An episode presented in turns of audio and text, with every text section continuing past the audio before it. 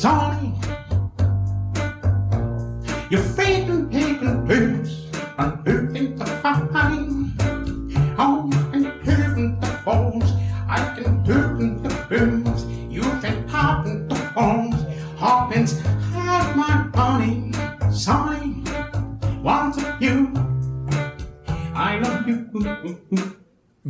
toutes et bonjour à tous et bienvenue dans le déjà 15e épisode de Super Cover Battle, le podcast qui classe les reprises à la manière de Super Ciné Battle. 17 à 16. Souvenez-vous, c'est le score de la Team 36 contre la Team 82 quant au classement de l'affreuse reprise de Salut à toi par les ogres de Barbac.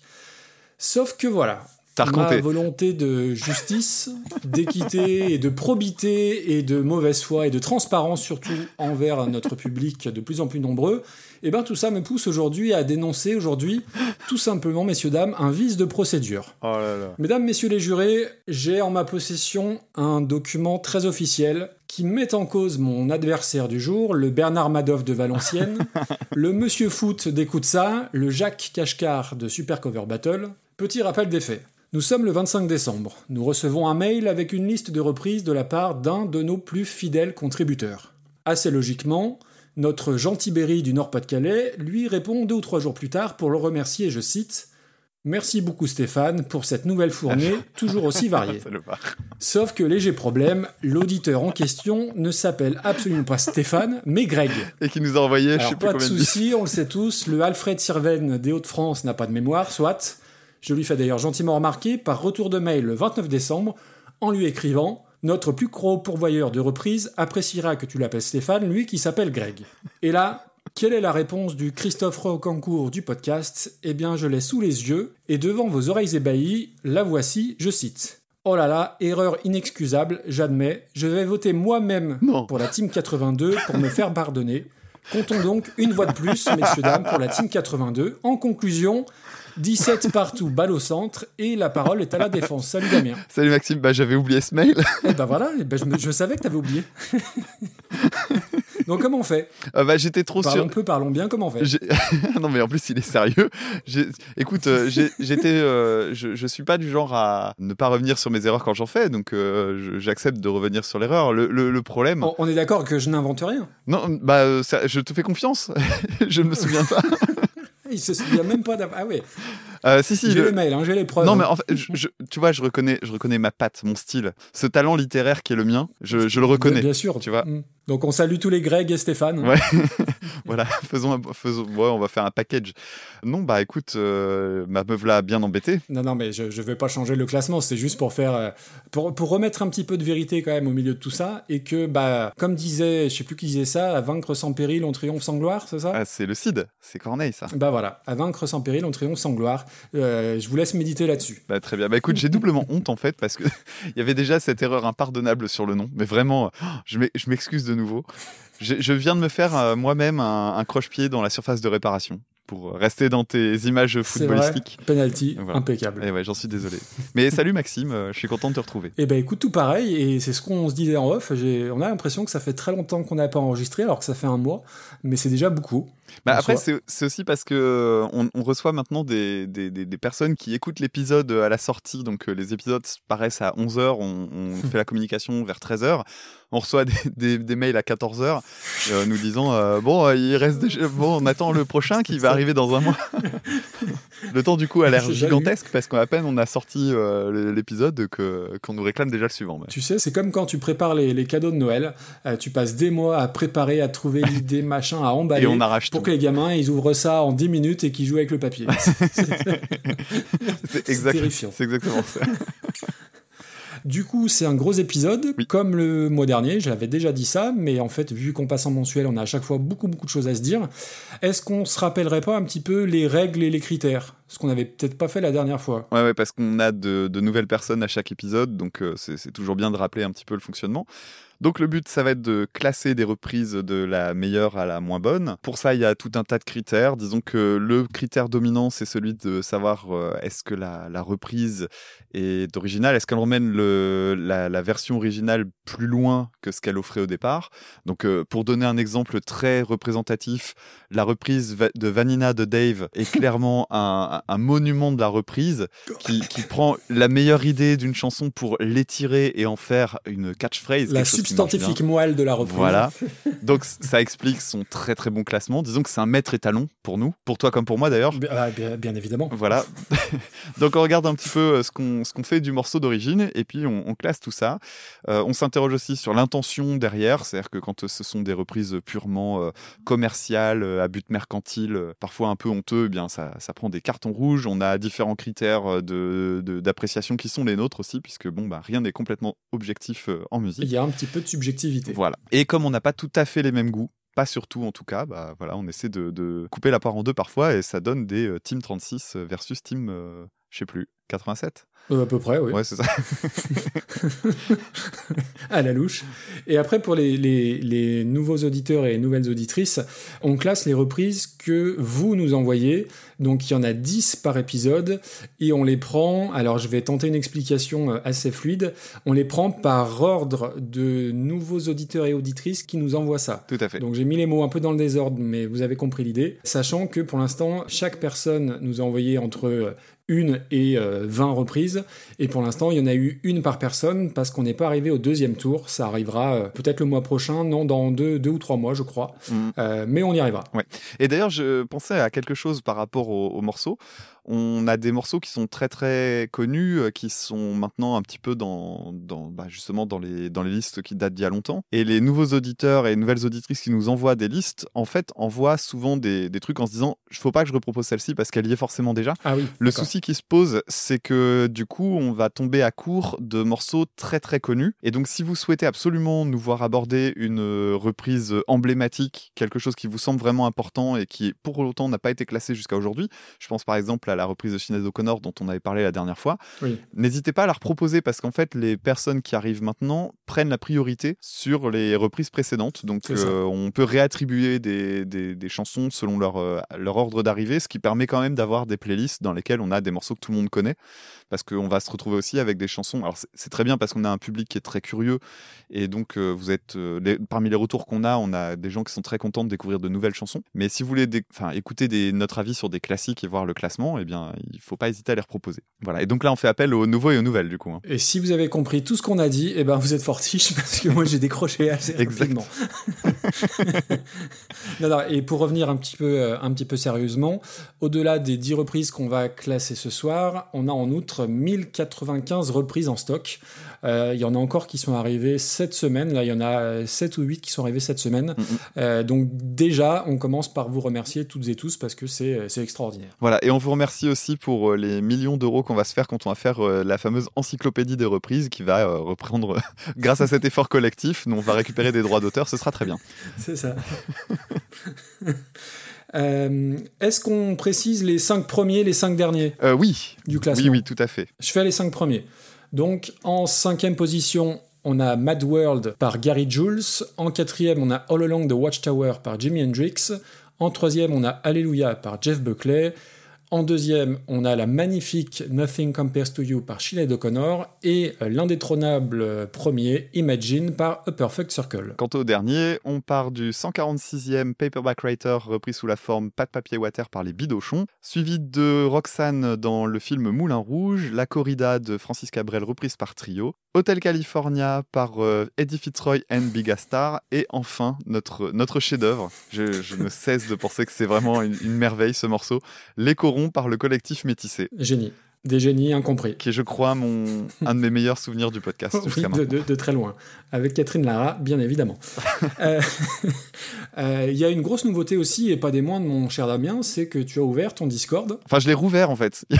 il existait Oui. déjà, mais euh, il servait pas à grand chose. Et euh, sous la, la vindicte populaire, je l'ai relancé. En fait, non, pour euh, être tout à fait honnête, on doit ça à plusieurs de nos auditeurs et auditrices les plus fidèles qui se sont organisés pour faire des écoutes en live. Donc, si ça vous intéresse, euh, bah, là pour cette fois-ci, c'est peut-être un peu tard, mais bon, pour le prochain, pourquoi pas. Le jour de la sortie de l'épisode, on a un, tout un petit groupe de personnes qui se réunissent sur le Discord pour faire une écoute en live et commenter en direct. Donc c'est synchronisation pour lancer le podcast et réaction directe sur le Discord. C'est assez marrant. Nous, on le suit. Alors quand on est disponible, on suit ça de loin et on peut rajouter notre pierre à l'édifice, mais euh, c'est très marrant à lire et ça a l'air d'être plutôt rigolo d'y participer, donc n'hésitez pas à le faire. Et euh, bah, sur ce Discord, en fait, ce Discord n'est pas uniquement pour Super Cover Battle, il est également pour euh, ton podcast Recoversion, pour le mien Écoute ça, et puis bah, toutes sortes de choses.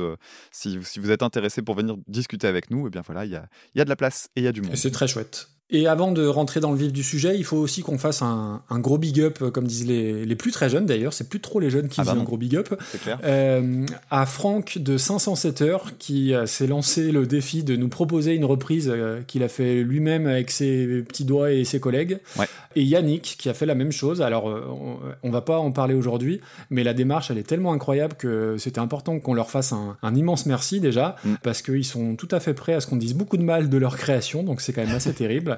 Et donc Franck, il a une chaîne, une chaîne YouTube qui s'appelle 507 heures Mhm. où il raconte son quotidien d'intermittent du spectacle et de musicien et c'est super intéressant et super drôle. Donc allez voir sa chaîne. Alors la reprise, il l'a mise en ligne. Moi, je l'ai pas écoutée parce qu'on a une règle, c'est-à-dire que tant qu'on la traite pas euh, dans l'épisode, eh ben on ne l'écoute pas. Donc euh, c'est pas l'envie qui m'en a manqué parce qu'en plus moi je connais l'original et j'ai un avis assez tranché dessus. Mhm.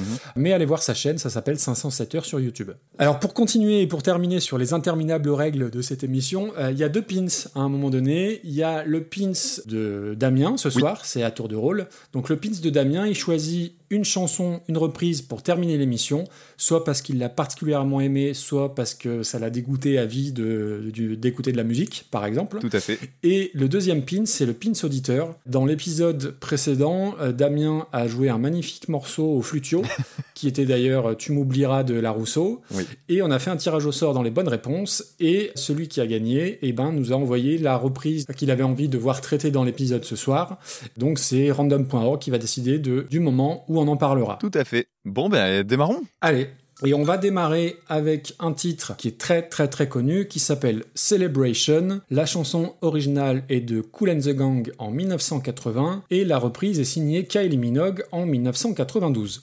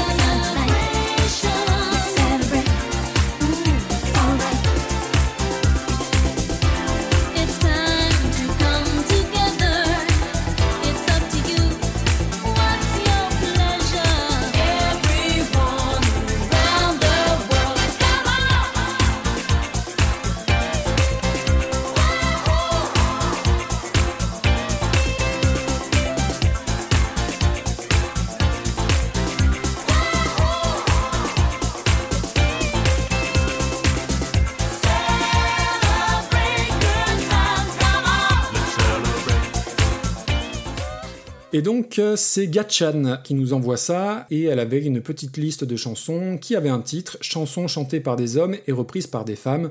Donc Kylie Minogue qui reprend Cool and the Gang, on est tout à fait dans ce thème-là. Alors Cool and the Gang, ça faisait très très longtemps que j'avais plus entendu parler de ce groupe et je sais pas où est-ce qu'elle a été nous, nous chiner ça, mais ça a été une grosse Madeleine de Proust parce que mon frère écoutait ça euh, quand on était gamin. Alors euh, ça fait très musique de kéké, euh, chemise ouverte, chaîne en or qui brille. Et en fait, je me suis un peu trompé sur ce groupe et, et j'avais en fait, pour moi, il y avait deux aspects. Euh, le gros funk qui claque bien tape à l'œil, euh, Mhm. les euh, fresh, get down on it, enfin les gros tubes, et les balades un peu mièvres dont j'ai j'ai un peu perdu les, les noms. Et en fait, j'étais persuadé que c'était un groupe un peu comme ça, un peu les, alors je vais pas dire les Poetic Lovers américains, mais les Imagination côté américain. Et en fait, pas du tout. C'est un groupe à la base de, jazz euh, formé fin des années 60 avec des énormes succès euh, euh, d'estime et très importantes dans les années 70. Au départ, c'était vraiment un groupe de jazz qui s'appelait, alors ça je l'ai trouvé en bossant l'épisode, hein, The Jazziacs, puis ils sont devenus Cool and the Flames, les Flames en hommage aux, aux Famous Flames, qui était le premier groupe vocal de James Brown. Et le premier gros succès, c'est 73 avec Jungle Boogie, qui était dans la Oui. BO de Pulp Fiction. Et ils vont passer d'un groupe de jazz à un groupe de jazz funk qui va virer sur la disco funk, et euh, c'est cette partie-là de leur carrière qu'on connaît énormément.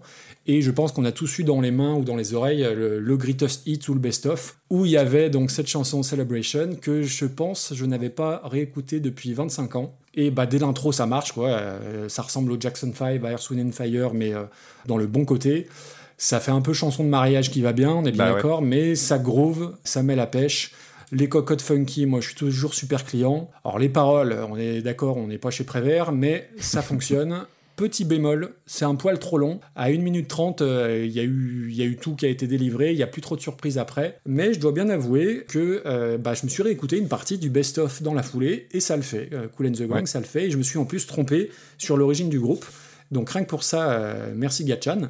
Quant à Kylie Minogue, alors Kylie Minogue, il y a beaucoup beaucoup de choses à dire, pop star internationale, voilà.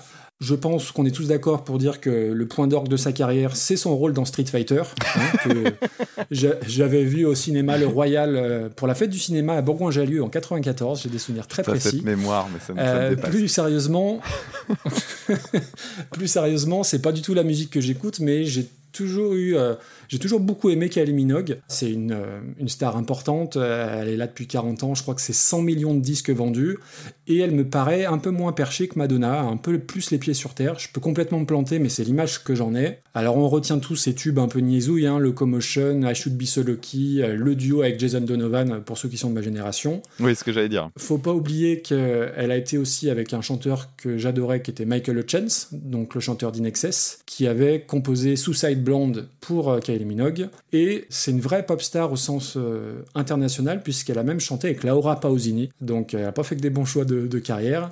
Et surtout, moi ce que je retiens de Kylie Minogue, c'est je crois que ça signait un peu son retour en 2001 avec euh, Can't Get You Out of My Head, qui avait été un tube euh, Bah oui. énorme, dont il existe une reprise par un groupe que j'aime beaucoup, qui s'appelle les Flaming Lips, mais qu'on nous a pas envoyé, donc je fais un gros appel du pied. Alors là, j'ai carrément tout dit, donc il y, a- il y a juste un mail à envoyer. C'est interdit. Euh, c'est interdit, et dis donc, et Ghost et It's a Sin. et- Quoi? Tu veux dire It's a Sin, la chanson des Pet Shop Boys par Ghost qu'on a toujours pas dans les mails? Bah oui, Bah, Voyons. elle est toujours pas arrivée. Mais j'en mais j'en ai Hein? jamais parlé, Bon. je vois pas de quoi tu veux parler. Et donc, du coup, moi, j'étais très content de réécouter Kylie Minogue. Je savais pas qu'elle avait repris Cool and the Gang, donc euh, je misais euh, beaucoup d'espoir sur, euh, sur sa chanson. Quelle erreur. Donc là, tout guirait, je lance le truc. Et puis là, bah, c'est le drame, quoi. C'est bienvenu chez Giga Music, parce que pour, Ah ouais. pour de vrai. Et dès l'intro, c'est euh, Super soirée ou Xyphos complexe à coups dans les monts d'or. Euh, c'est à peine chanté. Euh, bah, alors, tu reconnais la chanson, évidemment, parce que voilà, c'est pas très compliqué. Mais on aurait dit que c'était, tu sais, un peu la, la fureur avec Arthur à l'époque. Bah oui, Il complètement. manquait Alexandra Bronkers, Véronica Loubry et Bernard Montiel et on y était. Mhm. Et alors, en fait, vu que je l'ai écouté en dernier, dans mes notes, j'ai j'ai noté que j'avais presque passé un bon moment par rapport à telle chanson, mais on en parlera plus tard, donc je vais pas spoiler. Mais grosse, grosse, grosse, grosse déception. Et je vais même aller plus loin euh, pour les, les fans de Friends. Je pense que je préfère la version de Ross euh, la cornemuse. Ok. Voilà, ceux, ceux qui connaissent la série comprendront. Mais quelle immense déception. Bon, bah très bien. Alors je reviens sur euh, Celebration par euh, les Cool and the Gang. Pour moi, Cool and the Gang, c'est euh, Jungle Boogie. C'est le premier truc qui m'est venu en tête. Bah, Oui. Génération Pulp Fiction oui. à fond, donc euh, évidemment, ça parle fort. Puis après, bon, bah effectivement, tu parlais des, des gros tubes. Moi, j'ai pris énormément de plaisir à les réécouter. Donc il y avait, tu avais cité Fresh, Get Down on It aussi, tu l'avais dit. Il y avait Ladies Night Oui. aussi. Ah Enfin, oui, c'était bon. ça. un, un- un bon petit best-of. Et j'en j'en profite, j'en place une pour un, un copain, je sais qu'il nous écoute, mais je, je place un gros bisou à mon copain David, qui nous avait proposé un morceau d'ailleurs euh, il y, a, il y a un petit moment, qui vient d'avoir un petit bébé, qu'il a appelé Johanna. Et Johanna, qui est un grand succès aussi des Cool and the Gang. Donc voilà, c'est l'occasion ou jamais de lui faire un bisou. Très joli prénom. Et Celebration, bah, pour moi, sur le best-of, c'est celle que je zappe. C'est une chanson que j'apprécie pas Ah oui. tant que ça. Ouais, je trouve qu'elle fait un peu, ouais, euh, idiot du village. Tu sais, un peu euh, le sourire béat, un peu stupide. euh, Oui, moi, c'est c'est pas une chanson que j'aime bien euh, du tout. Mais après, ça c'est mon, ça c'est mon côté un peu bourrin. Quand je la réécoute objectivement, je vais avoir du mal à dire que c'est une mauvaise chanson parce que c'en est pas une. C'est juste que je, je- je la trouve beaucoup trop naïve en fait. Ça, ça me parle pas. Juste une question sur les paroles. Qu'est-ce que c'est les paroles du refrain? Euh, attends, euh, les paroles du refrain. C'est qu'est-ce qu'il dit à ce moment-là? Cel- Celebrate Good Times Common, non? Ouais, voilà, c'est ça. Je voulais juste vérifier si tu faisais partie de 90% des Français qui pensent qu'ils disent Celebration Times. Et non, c'est bien bah, Celebrate Je, parle un peu anglais quand même. Ouais, ouais, bah, bah, écoute, je vérifiais parce que c'est, c'est- tu fais pas partie de la majorité des gens qui m'entourent, visiblement, parce que ça, je, je me suis Ah, déjà. il me teste. ah bah, la bagarre. Eh, je connais mes verbes irréguliers et tout, hein, attention. hein. Juste un, un petit point euh, historique sur la chanson, j'ai, trouvé ça assez rigolo. Euh, le, le, le morceau est inspiré de la, de la genèse, de l'épisode notamment de, de la naissance d'Adam. ok. Je crois que les membres de, de Cool and the Gang sont euh, musulmans et en fait, il y a notamment euh, le, cette idée, c'est celebrate. En gros, c'est bon, on vient de faire naître euh, Adam, euh, venez voir un petit peu ce que c'est quoi. Et donc, ça, ça me fait rigoler que ce soit un peu la, une chanson pour la chouille de, pour la naissance d'Adam. Et euh, c'est un gros succès euh, aux États-Unis notamment, et c'est le plus gros succès du groupe aux États-Unis, ce qui m'étonne un peu parce qu'il y a quand même d'autres morceaux qui sont très très cool, mais c'est vraiment leur plus gros succès. Oui, qui sont Et euh. Mm. moi, ce qui m'a surpris, c'était de voir que ça a été une chanson qui a été utilisée notamment pour, on va dire, célébrer le retour de la prise d'otage des. Tu sais- il y a en, en 80. En, Mhm. mince, c'est quelle année déjà? 81, je crois. Il y avait des, des- des- une prise d'otage euh, à l'ambassade euh, à l'ambassade des États-Unis en Iran. Et euh, il y avait euh, 52 personnes qui avaient été tenues bah, captives pendant 444 jours. Oh vache. Et ils ont donc ils ont été libérés et cette chanson a tourné sur la radio en boucle pour célébrer ça.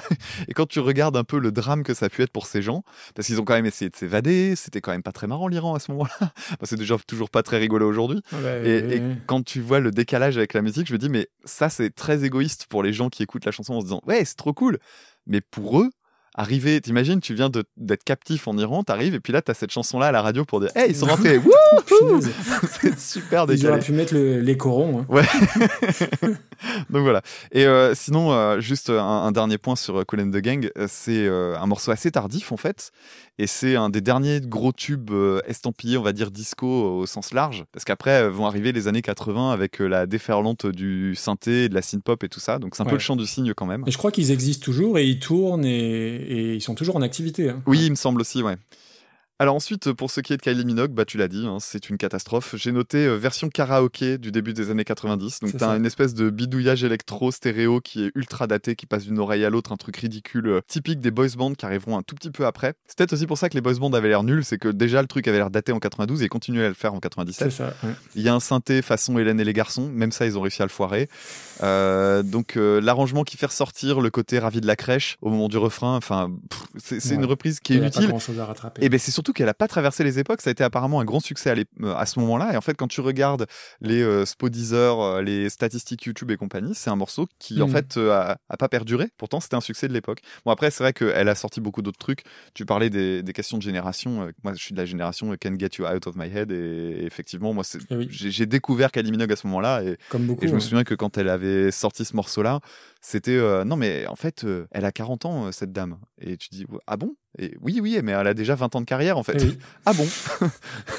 C'est ça. Mais bon, je suis pas, je suis pas attaché euh, à Kylie Minogue et je suis encore moins attaché à cette chanson-là. On attaque fort? C'est pas de notre faute, hein, Bon, de toute façon, on est d'accord que c'est dernier tiers. c'est clair. Facile. C'est pas original. Bah, tu vois, moi, je vois, je vois Worlds Apart, là, qui est 140e. Bah oui, forcément, j'étais en train de penser à la même chose. Et il y a les To Be Free juste en dessous. Par décence, on va quand même mettre Kylie Minogue au-dessus. Je sais pas ce que tu en penses. Bah on le met juste en dessous des Worlds Apart du coup. Entre les deux? Ouais. Allez, bah ça nous fait une 141e place pour Kylie Minogue. Et on remercie Gatchan pour sa proposition. Merci beaucoup. Alors, le morceau suivant a été tiré au sort. Il s'agit d'une chanson de PG Harvey datant de 2004 euh, du nom de The Desperate Kingdom of Love, repris par Giant Sound en 2008.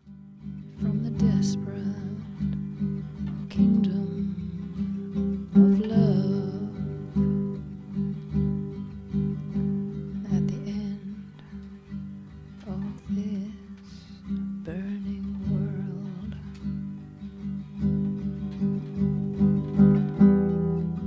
Stand proud, face uphill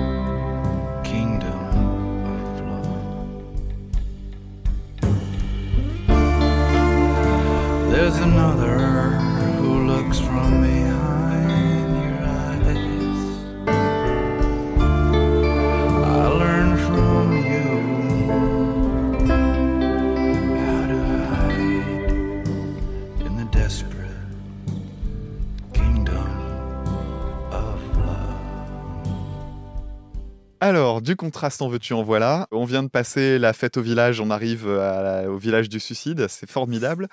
Donc Desperate Kingdom of Love, euh, chanson de PJ Harvey. Alors PJ Harvey, c'est quelqu'un que j'ai découvert sur le tard. Parce que au moment en fait où elle était euh, vraiment en train d'émerger très très fort, moi je m'intéressais déjà à la musique rock euh, euh, fin des années 90 euh, et, et en fait je voyais son nom popper tout le temps partout partout partout et j'avais jamais eu dans mes sampleurs et compagnie de morceaux qui m'intéressaient, qui me plaisaient, ce qui fait que je l'ai toujours vu évoluer sans jamais vraiment m'intéresser à elle et je l'ai découverte euh, vraiment très tardivement en fait euh, vers euh, bah c'était quoi milieu des années 2000, ouais même fin des années 2000 Ok. ce qui fait que ça a été une belle découverte hein, quand je me suis rendu compte de sa carrière parce que c'est quand même assez varié. Moi, j'ai découvert notamment euh, vraiment, vraiment fort au moment de la sortie de l'album White Choke, qui est pourtant un album très à part en fait, puisque c'est la, la partie apaisée de sa carrière, on va dire. Et puis, euh, bon, bah, ce morceau-là, il vient de l'album Uh Uh Her. Ah, ça m'évitera de le dire, très bien. Voilà, alors ouais, il est casse-pied à dire, hein, celui-là, vraiment, c'est pas évident. qui a comme particularité d'avoir été entièrement écrit et joué par PJ Harvey. Tous les instruments sont faits par sa main. Dessus, sur cet album-là, il y, a des- y a des morceaux excellents. Alors, je vous en recommande deux. Il y a le morceau Shame, qui est excellent, et The Letter aussi, qui est un, un super morceau, et qui sont des morceaux rock. Euh, là, ici, on est sur une ambiance très, très différente. Donc, euh, guitare classique plus voix, rien d'autre. Et je trouve ça très très joli. C'est super intimiste. Euh, on, on sent que les paroles, bah, tu vois, les paroles sont pas très gaies, mais elles sont fortes. Et puis euh, la façon qu'elle a de le chanter, enfin, c'est quelque chose qui est très épuré. Et j'ai trouvé ça très beau. Euh, c'est une chanson qui a apparemment été utilisée. Alors je me suis rendu compte de ça en lisant les commentaires YouTube, comme souvent. C'est une chanson qui a été utilisée dans la série Fear Walking Dead pour un, un personnage important visiblement, ce qui fait que ça redonne, euh, ça redonne un peu vie au, au morceau là ces dernières années. Ok. Et euh, je trouve que ce qu'il y a d'intéressant dans un morceau comme celui-là, c'est que du coup, avec un instrumental aussi épuré, tu laisses énormément de place pour faire une cover. Et c'est là qu'on arrive à euh, Giant Sand. Alors, je te laisserai parler de Giant Sand si tu as trouvé des trucs. Enfin, il me semble pas avoir trouvé grand-chose. Compliqué. Mm. Et, euh, et du coup, je me suis pas concentré là-dessus parce qu'en plus, la reprise est assez riche. L'instrumental, évidemment, avec la place euh, laisse PJ Harvey, ben, on y va. Allez hop, c'est parti. Piano, trompette, ça sonne comme une BO de film, euh, un petit peu comme on pourrait entendre dans euh, No Country for Old Men par exemple ou dans Three Billboards. Oui, et, je trouvais ça déjà super joli. Le mec a une voix grave et chaude et c'est super beau. Puis arrive euh, le, y a le moment, j'ai noté euh, le moment Chris Isaac, un moment avec une guitare électrique, avec un vibrato et tout ça. Enfin, et c'est super joli Ouais. et ça emmène la chanson tellement plus loin. Moi, j'écoutais cette chanson-là euh, les yeux fermés, et c'est une chanson qui a grandi au fur et à mesure, si tu veux. Les- les- la première écoute, c'était ah c'est pas mal, faudrait- et en fait, je Mm. trouve vraiment l'ambiance superbe. Ok. Du coup, on l'a pas dit, mais on va, le- on va remercier euh, Patrick Zéoli qui nous a envoyé cette, euh, cette belle chanson. C'est classique, hein, j'ai oublié les noms. Alors moi, tu vois, c'est drôle, PJ Harvey, c'est, j'ai dû connaître en 2000, je crois, euh, bah, aussi sur un sampler, alors je sais plus si c'était Rock Sound, mais avec la chanson Good Fortune, Mhm. qui était sur l'album Stories from the City, Oui. que j'aime énormément. Ouais. Et d'ailleurs, ça nous permet de faire un petit coucou à Cyril de Médisque à moi, qui aime beaucoup PJ Harvey, si je me souviens bien. Et voilà, PJ Harvey, c'est un des personnages ultra importants de l'indie rock anglais, qui a touché un peu à tout.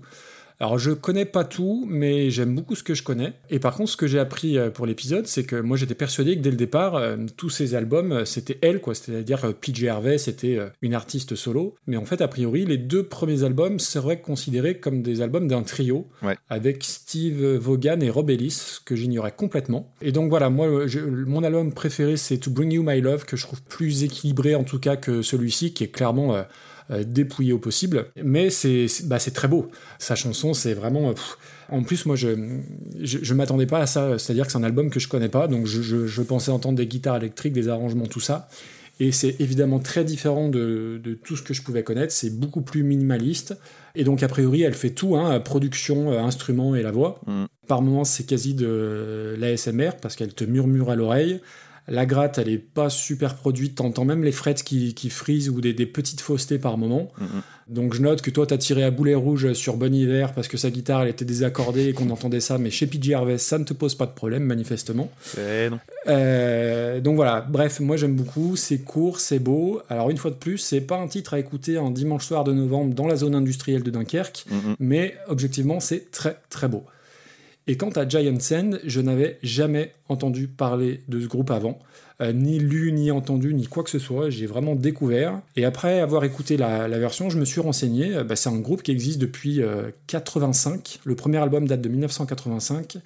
Ils auraient fait une trentaine d'albums depuis, mais avec, euh, en fait, un membre euh, permanent, O. Gelb, je suis désolé pour la prononciation, et le reste du line-up a changé au fil des années. Et il y a deux ex-membres, John Convertino et Joey Burns, qui vont s'en aller de Giant Said et qui vont former Calexico. Ah oui, c'est vrai, j'avais vu ça. beaucoup plus connu groupe que j'aime euh, infiniment et du coup l'affiliation bah tu ça, ça prend tout son sens quand tu le sais et a priori tous les albums de Jay Hansen seraient très variés ça irait du folk au rock en passant par le jazz ou des trucs beaucoup plus musclés et euh, du coup, bah, je fais appel à Patrick Zeoli, s'il connaît un peu plus euh, Jay Hansen, qui nous disent, en tout cas qui me disent euh, vers quel album s'orienter, parce que moi j'ai beaucoup aimé la reprise. Et dès les premières secondes, tu dis, oulala, on n'est pas du tout dans le même univers.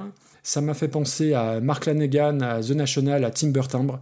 Euh, j'ai trouvé que c'était euh, tout ça mélangé et que c'était très raccord avec l'univers de, Pete Gervais. Euh, L'instrumentation jazz, c'est magnifique, t'en as parlé. Il y a énormément de choses, les cuivres, les pianos, les petites guitares avec les petits trémolos, là, enfin le petit effet, je sais pas comment ça s'appelle, mais je trouve que ça marche à fond les ballons dès le départ.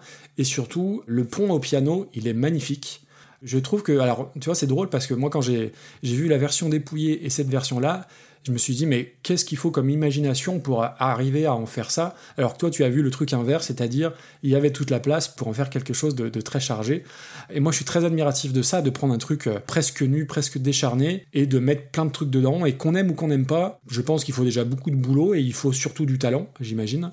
Et euh, c'est vraiment, euh, alors pour ceux qui aiment The National, c'est vraiment The National qui va rencontrer Calexico pour le côté un peu euh, Tex-Mex, si je puis dire. Non, non, moi j'ai trouvé ça toute beauté. Alors après, si pour PJ Harvey, je disais qu'on était un, un dimanche de novembre dans la zone indus de Dunkerque, bah là c'est un peu pareil, sauf que tu roules sur la réserve depuis très longtemps et que t'as pas de réseau sur ton portable. Je pense que c'est une bonne image parce que c'est très beau, mais c'est quand même très, très, très sombre. Ah, c'est rigolo parce que je, je le vois pas comme ça, moi. c'est vrai, Je trouve ah ouais, la- ouais, je trouve ça beaucoup plus contemplatif en fait. C'est pour ça que je parlais de euh, No Country for Old Men et tout ça. Je, je vois vraiment ça comme une musique, tu sais, euh, à écouter. euh, Enfin, tu sais, l'idée, moi j'adore écouter la musique la, la nuit en bagnole. Oui. C'est des moments qui sont à la fois très mélancoliques et en même temps, c'est des moments où tu as une espèce de sensation de liberté énorme parce que bah, tu es quasiment tout seul et il y a rien d'autre que de la musique et, et puis euh, le, le- la tranquillité dans ta caisse. Et, et je trouve que c'est vraiment une chanson qui va parfaitement avec ça. Moi, c'est le genre de truc où j'ai un, un petit sourire euh, tout bien et c'est Ah tout, ouais. je profite. Ouais, ouais, moi, je, je trouve pas que ce soit euh, déprimant. Ok. J'ai- Je trouve ça doux, en fait, tout simplement. Mais je comprends, hein, par contre, que Bah tu. moi j'ai trouvé ça mélancolique, voilà. C'est, Ouais, c'est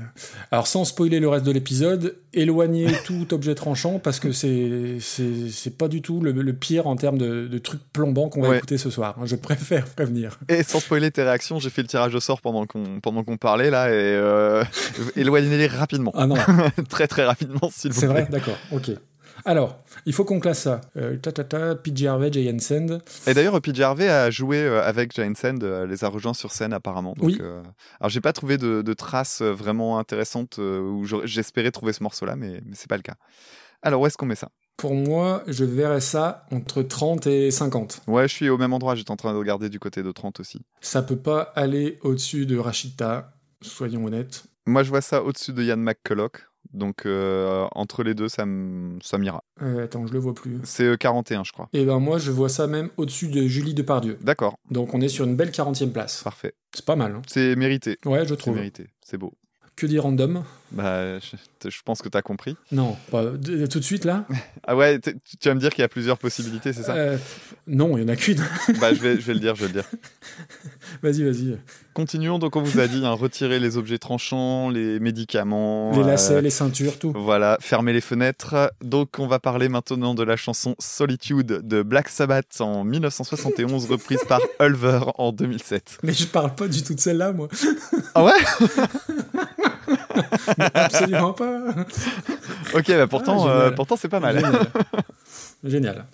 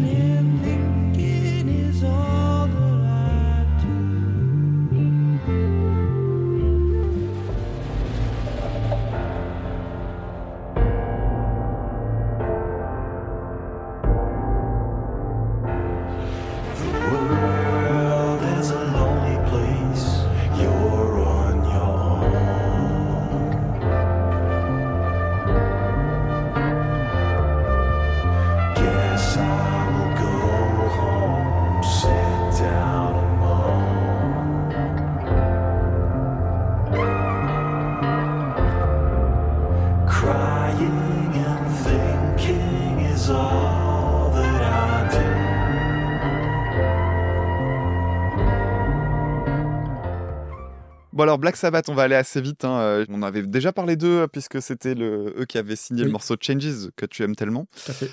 J'ai remarqué une euh, marque de fabrique. Enfin, je veux dire, c'est pas une marque de fabrique, mais disons que c'est comme ça que je me fais le groupe dans la tête. Alors j'ai- réécouté tout à l'heure plusieurs morceaux, en tout cas les intros. De, de morceaux de Black Sabbath, à chaque fois je me dis, mais c'est un groupe que je connais mal. En fait, non, pas du tout. C'est un groupe que je connais très bien. En tout cas, je connais très bien les trois quarts des riffs à la guitare. C'est incroyable. Euh, simplement, je j'ai jamais eu l'impression d'écouter Black Sabbath régulièrement. Donc, euh, mais en fait, le fait est que j'ai une tard. bonne petite, ouais, j'ai une bonne, mais j'ai une bonne petite collection en fait de morceaux que je connais déjà assez bien. Mais simplement, j'ai mon regard est faussé parce qu'il y a une chanson dont j'ai pas retrouvé le titre et je suis dégoûté parce que je vais vraiment en reparler. Mais je pense que je l'ai déjà fait. Il y a une chanson où euh, dans le dans, dans le riff principal, la guitare est désaccordée et ça m'horripile. Et du coup, à chaque fois, je me dis Black Sabbath, c'est le groupe qui est tellement gros qu'il peut se permettre de pas accorder ses guitares et que tout le monde s'en fout et le remarque pas, alors que franchement, c'est une catastrophe. et là, en fait, je me suis rendu compte d'un autre truc, c'est que dans la chanson Solitude, c'est une suite d'accords sur deux accords, donc sur un sol mineur et sur un fa majeur. Et en fait, au début de la chanson, euh, je pense que c'est un plantage. Il y a un sol majeur. Et du coup, bah, ça sonne bizarre à cet endroit-là. D'accord. Je pense que c'est un foirage et qu'on l'a gardé parce que voilà, euh, c'était pas grave. Et puis qu'en plus, c'est vrai que ça change pas grand chose. Mais dans la reprise, c'est pas fait de cette façon-là et je pense que c'est plus logique. Mhm. Alors, c'est euh, une chanson que je trouve chouette. Et je, vais arrêter de dire chouette. Alors, petite parenthèse encore, parce que je sais que sur le Discord, là, Il est déjà blindé le, le bingo. ouais, sur le, da- sur le Discord, bande de salopards, je sais qu'il y a un bingo sur ma tronche qui est en train de courir. Du coup, depuis tout à l'heure, je réfléchis à fais gaffe à toute éthique de langage. T'es euh, chouette, euh, t'es cool, t'es t'es- Un blairable. Imblairable, euh, euh, tétraquès, euh, bon bref, gros bisous à vous hein, d'ailleurs. Euh, donc la chanson de dans la chanson Solitude, il y a la voix d'Ozzy Osbourne qui est vraiment superbe. C'est-à-dire que Ozzy Osbourne, on l'a un peu euh, comparé avec un canard euh, ces dernières années parce que faut Non, dire tu, tu, l'as comparé avec un canard. non mais il a, il a quand même une voix assez particulière et, Oui, et oui. dans celle-là c'est superbe, c'est vraiment superbe et euh, c'est une chanson que je trouve à la fois plombante et en même temps super jolie. Alors les paroles sont bien déprimantes, c'est pour ça que je disais que c'était celle-là qui me qui moi m'évoquait le, Hmm. le- la, la- la volonté suicidaire. Il y a une flûte traversière qui donne une sensation d'apaisement qui est assez bizarre en fait dans, dans cette chanson-là. Je sais pas, je trouve ça un peu hors sujet, en même temps ça se marie super bien, c'est très étonnant. Il y a un, un truc dans la production que j'ai pas compris. Derrière, j'ai l'impression d'entendre un piano, mais tu sais, qui est enregistré en- à l'envers, parce que tu sens que l'attaque, elle arrive après une espèce d'aspiration, sais, un joup, et c'est pas suffisamment en avant pour s'en rendre compte. Par contre, dans la reprise, il le réutilise. En tout cas, ça donne un côté hypnotique. Euh, Ça dure 5 minutes, et c'est 5 minutes sans s'ennuyer, alors qu'il y a que deux accords, et une flûte et des clochettes. Ah. Techniquement, on pourrait se croire dans un CD de Nature et Découverte, et en fait, euh, ben non, ça passe bien. Donc, euh, si vous voulez découvrir euh, la, la joie du suicide en forêt, vous pouvez écouter Solitude pendant une demi-heure.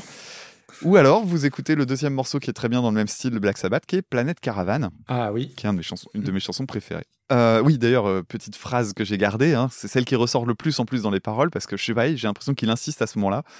The world is a lonely place, you're on your own. Voilà. Voilà. Ambiance. Ça en dit long. Il allait, il allait très bien, le monsieur, à ce moment-là. Alors, attends, hop, je change mes notes. Alors, pour la reprise, on va parler de Ulver. Donc, Ulver, qui est un, un groupe norvégien, qui a une carrière très, très atypique. Alors, que c'est un groupe que je connais très mal, mais j'ai déjà eu plusieurs mails qui me demandaient si j'allais en parler parce que euh, apparemment c'est un groupe qui devrait m'intéresser ou alors du moins on, on- on m'attribue ce groupe en se disant toi tu dois adorer Ulver. Ce que je connaissais d'eux, pour moi, c'était le début de leur carrière, en fait. Je- J'étais resté sur l'idée que c'était un groupe de black metal, Mm. parce que c'était un groupe de black metal pour les premiers albums, mais vraiment black metal. Truc qui colle. ouais. C'est-à-dire, c'est Mm. moche, c'est mal Mm. produit, euh, c'est particulier, c'est du black metal. Encore, c'est du black metal écoutable, hein. tout n'est pas écoutable, mais là, oui, euh, oui, là il y ça a- l'est. il y a eu dès le départ du chant clair un peu. Ouais. Pas que, mais en partie. Ouais, puis même dans la prod, c'est pas un truc complètement cracra en mode euh, tiens, euh, je suis tout seul dans mon garage et c'est ça qui fait vrai. Pff, ça, ça, c'est le, le côté black metal qui me gonfle. Puis après, c'est parti vers de la pop électro qui est quasiment du dépêche mode et qui est vachement bien. Et euh, bah, aujourd'hui, on en est vraiment là-dedans et ils sont passés par euh, des phases un peu folk justement. Donc là, on est plutôt dans la période folk euh, sur la, la reprise de Black Sabbath. Mm. Et donc aujourd'hui, leur, leur période électro, j'ai écouté quelques morceaux du dernier album, j'ai trouvé ça super, je me suis mis de côté. Et pour ce qui est de la, la reprise de Solitude, ils ont juste remplacé la flûte par une trompette jazzy qui est vachement belle. Euh, surtout qu'il y a un petit détail que j'aime bien, c'est que comme elle est euh, jouée avec beaucoup de, de douceur, on entend le souffle en fait à l'intérieur de la trompette. Moi, je trouve ça super beau. Et on retrouve le, le piano à l'envers. Pour moi, c'est une reprise lifting. C'est bien, Mm. c'est modernisé. La voix est très différente puisque là, la voix est très grave et franchement très très belle. Mais en fait, l'exercice, je le trouve finalement un peu stérile parce que ça apporte très très peu de nouvelles choses. Et je pense que les fans de Ulver qui ont une culture rock classique connaissent la version de Black Sabbath et du coup, je vois pas trop la plus-value en fait pour eux de, de, de- de découvrir cette reprise. Je, je sais pas trop où ça va en fait, ce genre d'exercice. Mais ça restait une bonne chanson. Ok. Alors déjà, on va commencer par remercier Flavien qui nous a envoyé ça. Et Flavien, il est derrière plusieurs podcasts, dont Podcastorama, Proxy Jeux et pas mal d'autres. Donc on le remercie et on le salue. Euh, bon, Black Sabbath, moi, ça fait partie des groupes les plus importants pour moi. Quand tu m'avais sorti l'histoire du... Et ça te fait rien que Tony Yomi, euh, il ait une, euh, une guitare désaccordée, ça a été la première d'une longue liste de déceptions venant de toi. Euh, mais j'en démords pas. Pour moi, c'est un des... Allez, 15-20 groupes les plus importants de l'histoire du rock en termes d'héritage et de- Oui, oui, oui. et d'influence. Alors, il y, a- à prendre et à laisser. hein. La, discographie des années 80, elle est quand même assez balbutiante. Et pour moi, je l'avais déjà dit, je crois, à l'époque, mais le line-up historique, c'est Tony Iommi, euh, Bill Ward, Geezer Butler et Ozzy Osbourne au chant. Sur la chanson, alors en plus elle est sur Master of Reality, qui est peut-être un de mes euh, allez, 20 disques favoris au monde. Et c'est un disque qui va un peu euh, influencer le futur stoner euh, 30 ans après, puisque c'est 71, hein, je crois. Et Solitude, c'est la première balade dans la discographie de Black Sabbath. Euh, tu l'as dit, il n'y a pas de batterie, il y a à peine une guitare, il y a une très jolie basse et la flûte, elle est jouée par Tony Yomi. Ah oui. Et puis, voilà, il y a ce côté très aérien, presque planant, qui est complètement à l'écart de ce qu'il faisait déjà à l'époque, c'est-à-dire le côté massif, euh, pachydermique avec, euh, avec des riffs plombés. Et ce qui surprend surtout, c'est la voix, tu en as parlé, à tel point que beaucoup ont cru que c'était le batteur qui chantait, Bill Ward, Ah ouais. alors que c'est Ozzy et que la voix d'Ozzy Osbourne, bah, euh, pour une fois, il chante bien, j'ai envie de dire, parce que j'adore, mais c'est pas un bon chanteur. Sauf que là, il, il chante très très bien. C'est pas mon morceau préféré de Black Sabbath, de là, mais voilà, quand, euh, quand je mets l'album, je ne la zappe pas, évidemment. Et pour Ulver, en fait, je connaissais sans vraiment connaître, c'est Flavien qui m'en avait parlé. En fait, il savait que j'étais euh, très fan d'Anneke de The Gathering, et il est gros fan aussi, et m'avait dit Ah, bah, il y a le chanteur d'Ulver qui chante sur une chanson de The Gathering qui s'appelle A Life All Mine, que je connais très bien, et j'avais jamais fait le rapprochement que c'était le chanteur d'Ulver. D'accord. Et euh, donc, du coup, bah, j'ai gratté un peu. Effectivement, ils sont passés du, du black metal expérimental à des choses très très différentes. Ils ont une, une évolution de, de- de carrière, un petit peu à la The Gathering d'ailleurs, à la Anathema, à la Paradise Lost aussi quelque part. Et voilà, leur musique, elle est devenue plus électro, plus accessible aussi, en tout cas moi je trouve. Et euh, c'est très chouette. Moi j'ai adoré la- leur version. Alors le premier truc qui m'a surpris, c'est que la version de Black Sabbath, elle commence par la guitare et t'as la voix ensuite. Oui. Et là, la version d'Ulver, bah, elle commence par euh, une demi-phrase a cappella. Et déjà, ça m'a vraiment accroché l'oreille. Alors, je sais pas si ça change quoi que ce soit en termes de, de rythme ou de structure, mais quand tu connais la, la version originale, déjà, ça te fait tiquer, mais tiquer dans le, dans le bon sens. Et tu as parlé des, des- des cuivres super jazzy, je trouve que c'est une Mm. idée absolument euh, la meilleure idée, ouais. formidable. Il y a la voix qui est doublée aussi, je trouve que ça amène un petit peu de- de- d'amplitude au morceau. Euh, je, je trouve que cette chanson, cette version, et d'une manière générale, l'évolution de leur musique, euh, c'est euh, une vraie intelligence. Euh, T'as as des groupes qui n'évoluent jamais. Quand tu dis à, un- à quelqu'un qui ne connaît pas, tiens, je vais te faire écouter Ulver, c'est du, à la base c'est du black metal norvégien, il, il peut courir à grandes enjambées. Par contre, tu lui mets ça sur les oreilles, il reste et il apprécie. Donc vraiment, je trouve que l'évolution de la carrière est très chouette. Moi, j'ai écouté un ou deux albums. Ils ont fait un album de reprise qui s'appelle, attends, je me le suis noté, Childhood's End, avec des reprises de trucs pas trop connus, mais il y a les Birds, il y a Jefferson Airplane, ce genre de trucs-là, et c'est très chouette. En plus, ils ont raccourci la version originale, qui est déjà pas très longue, je crois que c'est 5 minutes, il y a quasiment une minute de moins. Et euh, bah, comme quoi, il n'y a pas forcément besoin d'en rajouter pour faire une reprise sympa. Euh, je, je- alors moi, je suis plus enthousiaste que toi. Mhm. Euh, moi, je trouve que c'est un hommage qui est fidèle, qui est enrichi, qui est modernisé. Et je, pense que les, les fans de Black Sabbath apprécient cette, cette version-là. Je pense. Tu prends la responsabilité. Hein. J'ai aucun argument euh, autre que, que ça, mais je, pense. J'ai envie de croire à ça. Bon, bah, très bien. Alors, qu'est-ce qu'on en fait-on? Parce que, comme je t'ai dit, euh, je la trouve plutôt, plutôt chouette. hein. C'est juste qu'en termes d'exercice, je la trouve pas originale. Mais, mais en soi, en tant que chanson, je la trouve bien.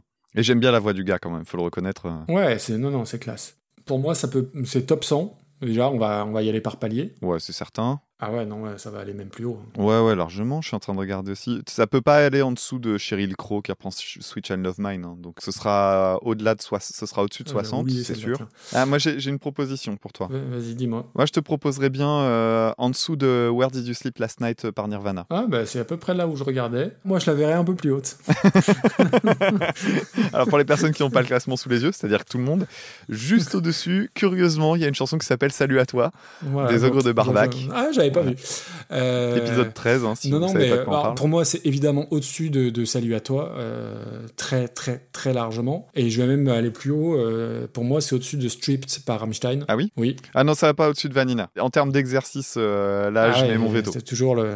Ah mais parce que parce que toujours cette question de l'exercice de la reprise. Là, ce morceau-là, il Mm, oui, oui, mais ça, ça a du sens ce que tu dis. trop fidèle.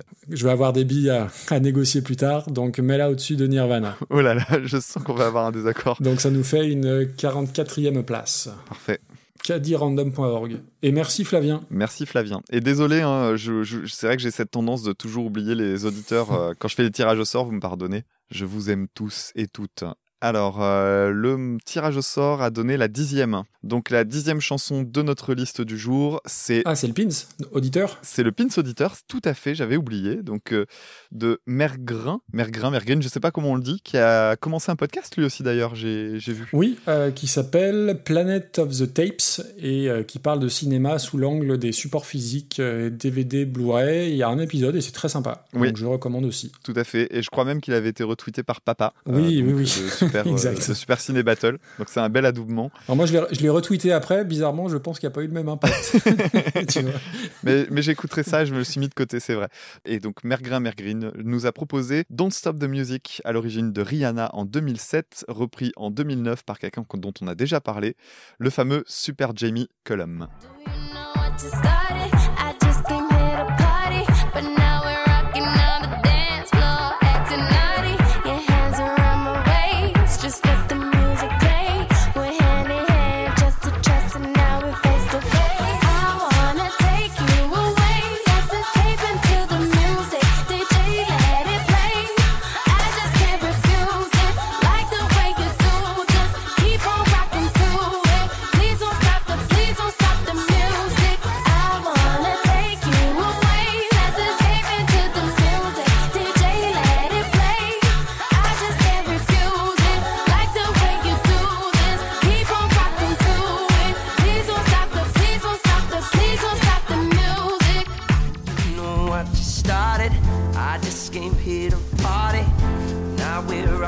on the dance floor, acting naughty. Hands around my waist, just let the music play. We're hand in hand, just a chest. Now we're face to face. Cause I wanna take you away.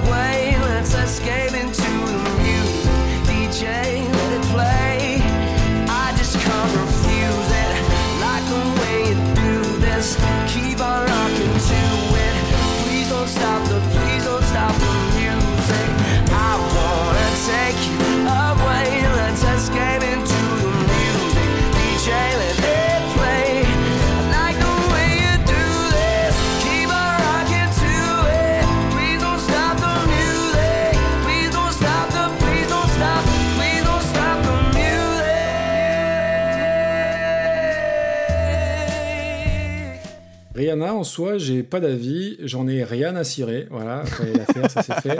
Euh, il est vendredi soir, 22h05, j'ai le droit. hein. Euh, on peut pas être au top tous les jours. Plus sérieusement, je connais que les gros tubes parce que t'as pas trop le choix, tu ne peux que les connaître.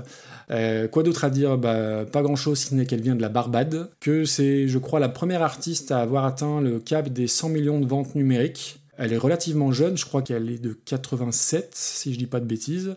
Et elle a 8 albums, 8 films, euh, elle a 7 parfums euh, à son nom, et en plus, elle a un cocktail en son honneur. Est-ce que tu le savais? Non, je sens le jeu de mots. Le rhum popopom. Allez, Et voilà, monsieur bref. joue le titre. Après, euh, pour de vrai, quand tu grattes un peu dans, dans sa vie, ouais, tu vois un petit peu autre chose que la pop star. C'est une nana qui a une enfance euh, franchement pas simple, mais euh, voilà, qui a été lancée très jeune, je crois à 10 ans- à 17 ans par euh, Jay-Z. Après, voilà, elle a des featuring avec tous les gens de la pop, Justin Timberlake, Drake, même Coldplay, c'était, tu vois, c'est dire. Et je crois que c'est la chanteuse la plus riche du monde. Euh, à l'âge de 31 ans, euh, elle a eu ce titre-là. Ah ouais. Euh, donc voilà, j'ai pas grand chose d'autre à dire sur Rihanna, peut-être que t'en en diras davantage. Au niveau de la chanson, alors je m'excuse d'avance si c'est pas la bonne version dans la playlist, mais comme il y a environ 263 remixes et autres versions par Rihanna, c'est un peu compliqué. Donc Don't Stop the Music, bah, pour moi c'est un peu la, la suite de Quand la musique est bonne de JG, tu vois, il y a une, espèce de thématique. Et c'est un single qui s'est vendu à 8 millions d'exemplaires, donc c'est proprement hallucinant. Mm. C'est vraiment la chanson de boîte de night, moi je trouve, avec un, un double sampling, hein, puisqu'elle dou- elle, elle sample euh, Michael Jackson sur Wanna Be Starting Something, qui lui-même samplait euh, Mamakusa de Manu Dibango, qui boit du banga, toujours, c'est très Mhm. important. Toujours est-il que je trouve que c'est sympa à écouter. Si je vais en boîte, euh, ce qui n'est pas arrivé depuis 1996, bah, et que ça passe, et ben, je pense que je danserai, mais je vais pas aller écouter ça spontanément. Mais il y a bien pire, et sans spoiler le reste de l'émission, il y a bien pire, voilà. Euh, Jamie Cullum, on en a parlé dans l'épisode 12 euh, du mois de novembre, donc euh, je vous invite à, à le réécouter si ce n'était pas le cas.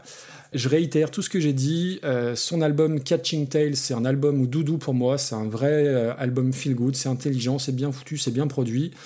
Et euh, c'est un vrai démocratisateur du jazz. J'ai presque envie de dire vulgarisateur. Du coup, je connaissais pas sa version de Rihanna, sa, sa reprise, mais du coup, j'étais très confiant. Et en plus, c'était la, dernière chanson que j'ai étudiée dans la, dans la playlist. Donc, du coup, j'étais plat du pied sécurité, j'étais tranquille. Et donc, sa reprise, dès l'intro, moi, j'étais embarqué parce qu'il y a un truc qui marche à chaque fois, c'est les ballets. Mhm. Donc, les ballets, euh, c'est l'espèce de. Alors, c'est pas des baguettes, c'est euh, des. Tu en parleras, tu expliqueras ce que c'est que les ballets à la batterie, tu, tu, tu sauras mieux faire que moi. Euh, je trouve que d'entrée de jeu, ça a beaucoup de classe. Et ce que j'aime énormément, c'est que si tu connais pas sa reprise, mais que tu connais la VO, bah tu sais qu'à un moment donné, ça va monter en tension, tu, tu le sens, et tu sais que ça va être bien, même si tu connais pas, parce que euh, bah, parce que c'est fait avec beaucoup de classe. Il y a beaucoup de choses dans le refrain, énormément de lignes de piano en surcouche, et surtout, mais il a une voix moi que je trouve fantastique. Tu vois, j'ai noté dans mes notes euh, lumineux. Voilà, ça m'a donné cette impression-là. C'est lumineux. Et surtout, peut-être la, cerise sur le gâteau, moi, c'est le pont avec euh, juste après le refrain, là, très jazzy, avec juste la contrebasse, le petit piano et toujours les ballets. À la fin, ça explose, ça retombe dans le calme avec beaucoup de délicatesse. C'est une reprise que je trouve très intelligente, ça l'amène complètement ailleurs par rapport à la version originale, sans tout à fait la dénaturer, parce que n'importe qui connaît Rihanna reconnaîtra la chanson.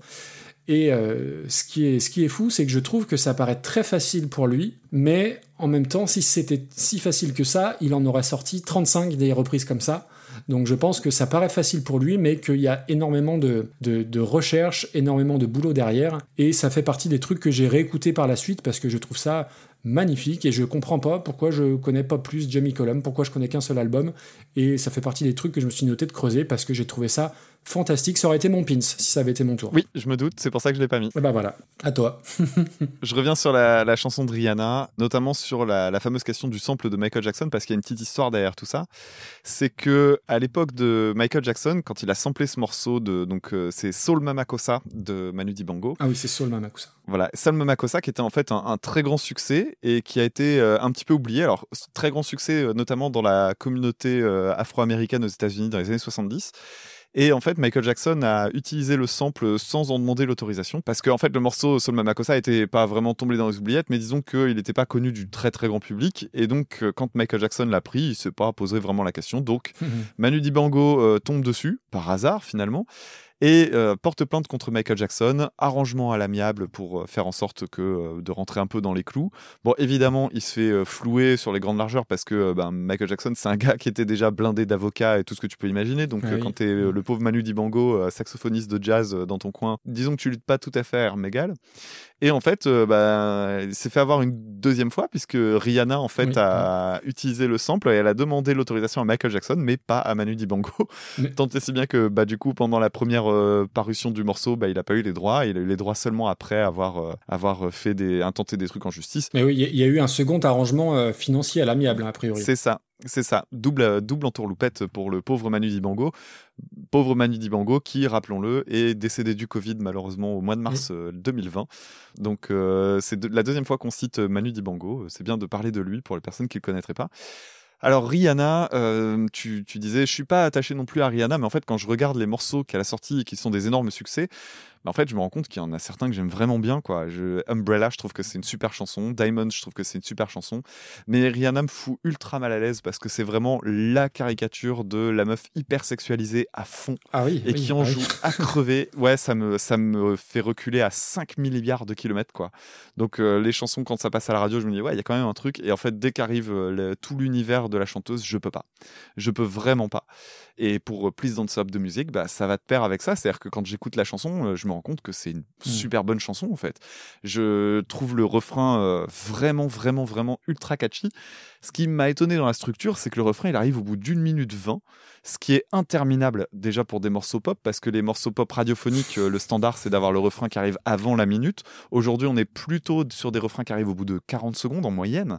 C'est quand même quelque chose d'assez fou. En termes de structure, les, les- morceaux sont complètement bousculés par rapport à ce qu'on pouvait connaître il y, a, il y a 20 ou 30 ans. Et là, il arrive au bout d'une minute 20, parce que tu as toute une mise en place au départ. Alors, ça commence par une espèce de refrain déjà un peu euh, euh, épuré, si tu veux, mais mais ça permet de reculer le vrai refrain vachement tard.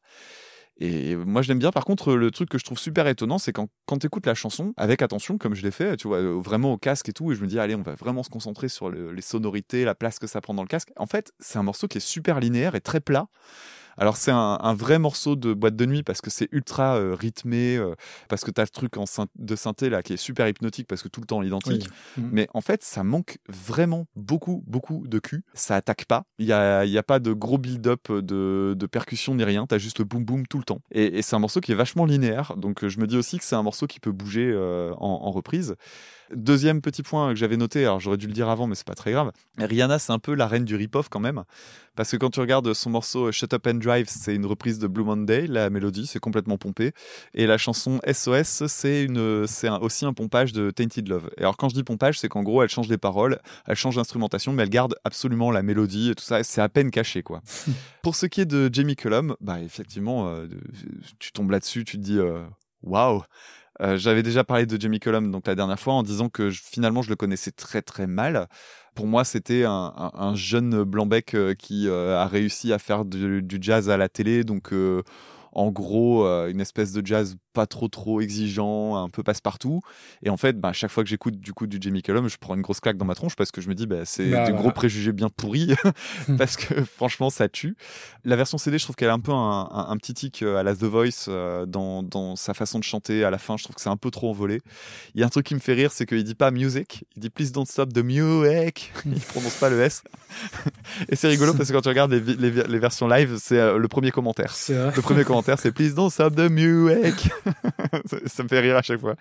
Euh, petit point sur la sur l'instrumentation, la contrebasse est géniale. Elle m'a vachement rappelé un groupe de jazz euh, pop qui est très très agréable, alors que tu connais peut-être, mais que je recommande à tout le monde, qui s'appelle The Bad Plus. Alors, euh, je pense qu'on doit en avoir dans la, dans la, dans la liste parce qu'ils sont connus pour des reprises. Ils ont repris notamment Smell Like Teen Spirit.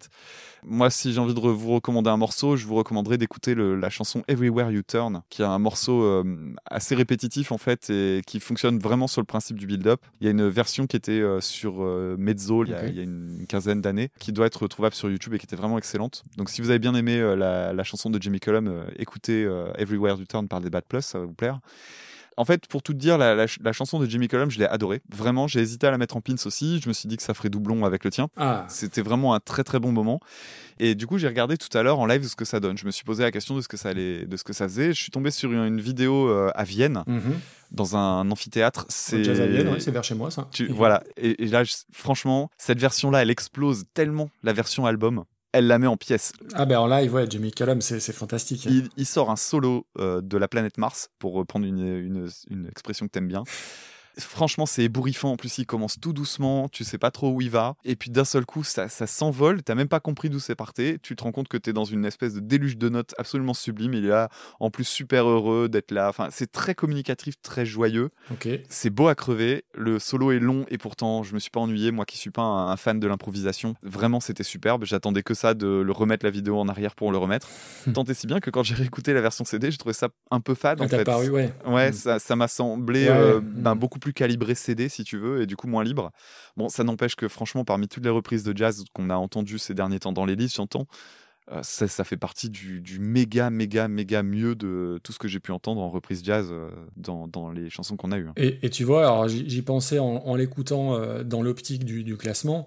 On a parlé la dernière fois de Singing in the Rain, on avait adoré tous les deux, mais pour moi, c'est au-dessus. Eh ben, j'allais venir. L'écart, il est beaucoup plus important. Tellement. Ah, Tellement, génial. tellement. Et puis, euh, oui, voilà, c'est ça, c'est la question de la chanson d'origine. Là, t'es es sur une chanson euh, qui fait euh, dou, dou, dou, dou, dou, dou. Et là, t'arrives sur un truc, euh, mais su- super envolé, très beau, avec des beaux accords et tout. Bon, bah super, on va avoir un top 15. Un top 15, ouais, ça me semble euh, logique. Bah oui, la dernière, attends, la dernière euh, jazzy comme ça, c'est quoi? C'est euh, Robbie Williams, c'est Beyond the Sea, donc 16e. Ouais, ou même juste au-dessus, euh, It's So So Quiet. si Oui, c'est vrai, il y avait ça aussi, ouais. Tu vois. Pour moi, c'est au-dessus. Ah oui, oui, sans problème. Pour moi, c'est au-dessus de The Gathering. Mhm. Il faut, faut savoir raison garder, il faut être honnête. Est-ce que c'est au- au-dessus de Clara Luciani? Alors moi, je te dirais, j'ai envie de la mettre au-dessus de Valerie de Amy Winehouse. Ah ouais, carrément. Oh la vache. Ouais. C'est quoi C'est pour apporter un peu de fraîcheur et parce que les, les morceaux qui sont là datent des épisodes euh, d'il y a longtemps ou c'est Non, pas du tout. C'est simplement que euh, j'aime bien Valerie, mais je trouve que la. Après, c'est peut-être parce que Valerie, je la connaissais depuis longtemps, donc euh, si tu veux, j'ai pas eu l'attrait de la nouveauté. Non, ça me semblerait pas déconnant qu'elle soit là. En tout cas, euh, tu vois, il y a Regina Spector euh, juste en dessous. Hmm Ça, ça se joue là. Après, je te laisse jauger, mais tu vois à peu près où moi je suis. Bah, moi j'ai un problème, c'est-à-dire que euh, pour moi Rodrigo Amarante est trop bas Ouais. par rapport à euh, même par rapport à la Maison Tellier ou l'erreur Enco. Donc déjà moi j'ai un, un petit cas de conscience, euh, mais bon c'est le jeu de la négo, hein, c'est comme ça.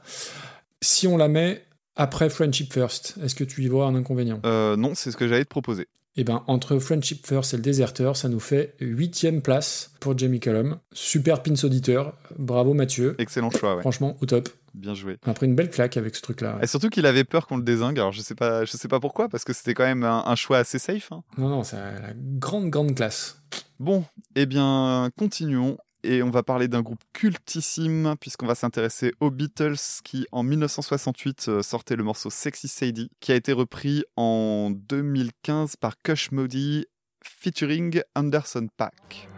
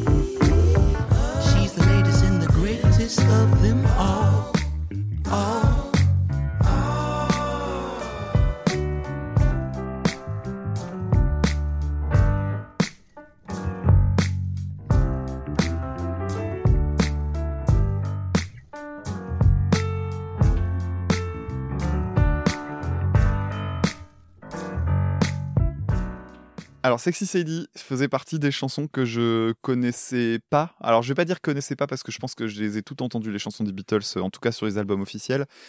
Mais euh, c'était une chanson qui était euh, complètement oubliée. C'est pas un morceau que j'écoutais euh, pour mon propre plaisir. Mm. C'est un morceau plutôt sympa, mais il a une histoire intéressante. Alors, je sais pas si t'es allé chercher du côté de l'histoire du morceau. Oh oui. Oh oui. bon, ouais, si tu veux, si tu veux rajouter des choses, t'hésites pas à m'interrompre. Il y a pas de problème. ok. Donc, c'est un morceau qui a été écrit contre quelqu'un. Eh oui. Alors, il a été écrit contre qui? Il a été écrit contre Maharishi Mahesh Yogi, qui était donc euh, le gourou du groupe quand ils ont fait leur période indienne, quand ils sont partis euh, pour, euh, on va dire, soigner leurs addictions diverses et variées, notamment au LSD, par le biais de la méditation transcendantale. Donc, euh, petit périple en Inde de quelques semaines, si je dis pas de bêtises. C'est la période dans- pendant laquelle euh, George Harrison va rencontrer Ravi Shankar et tout ça. hein. donc, c'est un, c'est un moment important vraiment dans leur carrière. Et leur euh, maître à penser, euh, donc ce, ce fameux euh, Maharishi, je vais dire- utiliser son prénom, ce sera plus simple, aurait été accusé donc par une des personnes de l'entourage des Beatles d'avoir euh, eu des gestes déplacés à l'encontre de Mia Farrow. Mm. Et euh, ça a fait réagir euh, John Lennon en premier lieu qui a décidé euh, de, de se barrer. euh, Enfin, ils, se sont barrés en fait hein, collectivement. Ils se sont barrés un peu du jour au lendemain. Et euh, ce, que je trouve rigolo, c'est l'anecdote raconte que au moment où ils sont partis, Maharishi a essayé de les retenir en disant mais parce qu'ils lui avaient pas vraiment expliqué les, les raisons dans le détail. Et donc il a essayé de les retenir un peu sur le parvis en disant mais mais expliquez-moi, dites-moi, je veux comprendre. Et euh, John lui aurait répondu un truc du genre euh, bah si t'es cosmique, tu sais d'où ça vient. je trouve ça rigolo. Et donc, du coup, quand ils reviennent, euh, ils, écrivent ce morceau donc, euh, qui s'appelle Sexy Sadie. Alors, Sexy Sadie, euh, du coup, bah, c'est pas Sexy Sadie. Au départ, ça s'appelait bien Maharishi. Et il y a un bootleg, je sais pas si c'est tombé sur le bootleg, mais il est disponible sur YouTube, dans lequel il change les paroles on entend euh, John Lennon chanter. euh, Ah ouais. ouais, on l'entend, vraiment, c'est rigolo à écouter. Où il chante. Alors, on n'entend pas Maharishi parce que le. Il y a, y a un- En fait, si tu veux, on entend la bande qui se rembobine juste à cet endroit-là. Je pense que c'est volontaire. Et on entend par contre la suite qui dit Who the fuck do you think you are? You cunt. Ah Sympa. non, c'est clair. Ouais, c'est assez, assez beau. hein. Donc euh, vraiment grosse colère de, de John Lennon et en fait ça a été démenti par la suite, c'est-à-dire que le, le- le- apparemment la personne qui avait accusé Maharishi de, de ça avait exagéré certains trucs ou il, il s'était fait un peu mousser et tout ça et donc du coup le, groupe a, un peu regretté toute cette, euh, toute cette partie-là.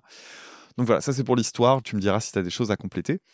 La chanson euh, de, des Beatles, il y a un tout petit passage de rien du tout qui est euh, cité par euh, Radiohead dans Karma Police. Alors c'est la petite descente en fait qui se passe. euh, elle est très reconnaissable si vous écoutez les deux d'affilée, vous allez vous en rendre compte assez vite. Et moi ce que j'ai remarqué et je suis fou parce que sur internet j'ai cherché si j'étais, si tu sais encore une fois c'est genre est-ce qu'il y a que moi qui ai entendu cette connerie ou pas? Ah bah moi j'ai entendu un truc sur cette chanson aussi. Je sais Ah, pas si c'est la même Est-ce chose. que tu l'as entendu à 1,19 Eh bah oui, on est d'accord. Et c'est faux. Oui, on est d'accord. bon, c'est- en fait c'est pas c'est pas que c'est faux, il y a un problème de bande. Oui, on dirait que le il vinyle, il est, c'est un vinyle gondolé en fait. On est d'accord, c'est ça hein? Ouais, c'est ça. Et en fait, à mon avis, c'est un. Alors, dans, dans le, les, les processus de fabrication des chansons des Beatles, il y a eu beaucoup de questions de collage euh, Hmm. euh, et du coup de jeux sur les vitesses de bande.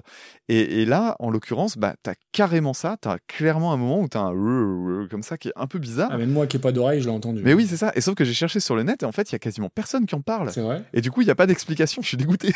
Moi, je voulais, je voulais savoir. Mais en plus, alors, on- en fait, un peu plus tôt dans la chanson, y a, on entend un autre, un autre endroit où c'est un tout petit peu, euh, c'est pas très clair. Hmm. Et là, Ouais. je soupçonne une coupe, mais euh, c'est pas aussi criant. Là, vraiment, faut, faut- là, c'est super euh, audible. Ah bah oui. Alors, pour ce qui est de, de Kush euh, Kush Maudit, euh, inconnu au bataillon, mais complètement. Anderson Paak, lui, par contre, a l'air d'être plus connu. J'ai vu que c'était un rappeur, pas uniquement d'ailleurs. Il est batteur également. Oui. D'ailleurs, c'est un excellent batteur. Il a un groupe qui s'appelle euh, The Free National. Et j'ai juste tapé The Free National dans YouTube. Il y a la première vidéo, elle a juste 63 millions de vues. D'accord, ça calme. Et ouais, et c'est les 63 millions de vues peut-être les plus méritées que j'ai vues. Parce que c'est un live dans une euh, radio américaine qui s'appelle NPR. Donc t'imagines dans un, ça, ça ressemble un peu à une boutique de vinyle quoi. C'est vraiment superbe. Il chante euh, méga bien. Il a, il, il a un jeu de batterie excellent. Mais en plus c'est bien filmé. Enfin c'est, c'est superbe. Donc je vous recommande d'écouter The Free National. Cette vidéo là, elle est, elle est excellente. Elle dure un quart d'heure. C'est top. C'est une reprise que j'ai trouvée donc de vraiment de grande qualité. La basse, elle tue. La guitare euh, qui fait du, du remplissage, euh, mais c'est assez bien senti. Le chant, tout ça, c'est très très très feel good. Mais ça m'a pas marqué tant que ça finalement. Mhm. J'ai trouvé ça à la limite euh, un poil trop chargé, un poil trop démonstratif. Le seul truc que j'ai vraiment vraiment beaucoup aimé, c'est euh, sur la fin, il y a des ruptures au piano, c'est-à-dire que le mec arrive, fait des notes piquées en fait, donc c'est il, il tape fort les, les, les touches du piano, il les relève aussi sec, et du coup ça crée des petits creux. Et ce passage-là, il est superbe, mais j'ai pas compris pourquoi il y avait un fade out. Ah bah puis le fade out, il est, il est, il est coriace. Hein. Puis il est inutile. C'est-à-dire que le, le passage avec les notes piquées, justement, je trouve que tout l'intérêt des notes piquées, c'est de pouvoir créer une sorte de suspense. Mm. Tu sens que les notes devraient durer longtemps, mais non, tu choisis de les arrêter. Et du coup, tu te dis, à cet endroit-là, tu peux t'amuser à casser la structure à n'importe quel moment. Ouais. Et, et c'est ça que j'aime bien d'ailleurs dans ce genre d'instrumentation. Alors, je sais plus quelle était la chanson qui faisait ça. Euh, c'est une chanson des Beatles aussi, où le, le morceau est coupé euh, net. Coupé, euh, tu sais, c'était la, la bande qui avait été coupée au, au ciseau, et donc le morceau s'arrête net. Euh, bah, c'est un des morceaux que je préfère, c'est I Want You, She's So Heavy qui s'arrête en plein milieu d'un riff. Et en fait, c'est parce qu'ils ont choisi de couper au pif.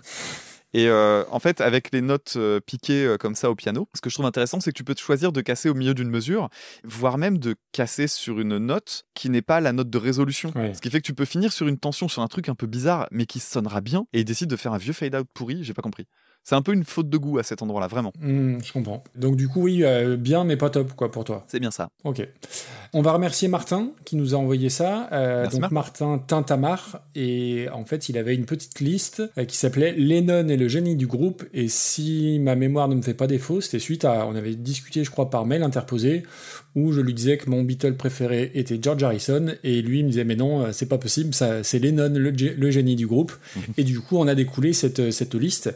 Et du coup, ben oui, c'est ça, on n'a pas, on n'a pas parlé, mais puisqu'on parle des Beatles, on a un truc à, un truc à annoncer. Oui, bien sûr, mais c'est l'occasion. C'est l'occasion. Donc, on a été invité par Dodoy euh, du podcast euh, Quatre garçons dans le podcast pour participer à Podren. Donc, Podren, festival de podcast en virtuel euh, une fois encore cette année. Donc, euh, prenez vos agendas et vous cochez le dimanche 3 avril. C'est facile, c'est le dimanche de Pâques. Et euh, on est censé donc faire un truc, un truc à trois sur la thématique des Beatles. Alors, on est en, négociation sur ce qu'on va faire précisément, même si c'est Dodoy qui chapeaute tout ça. Nous, on intervient.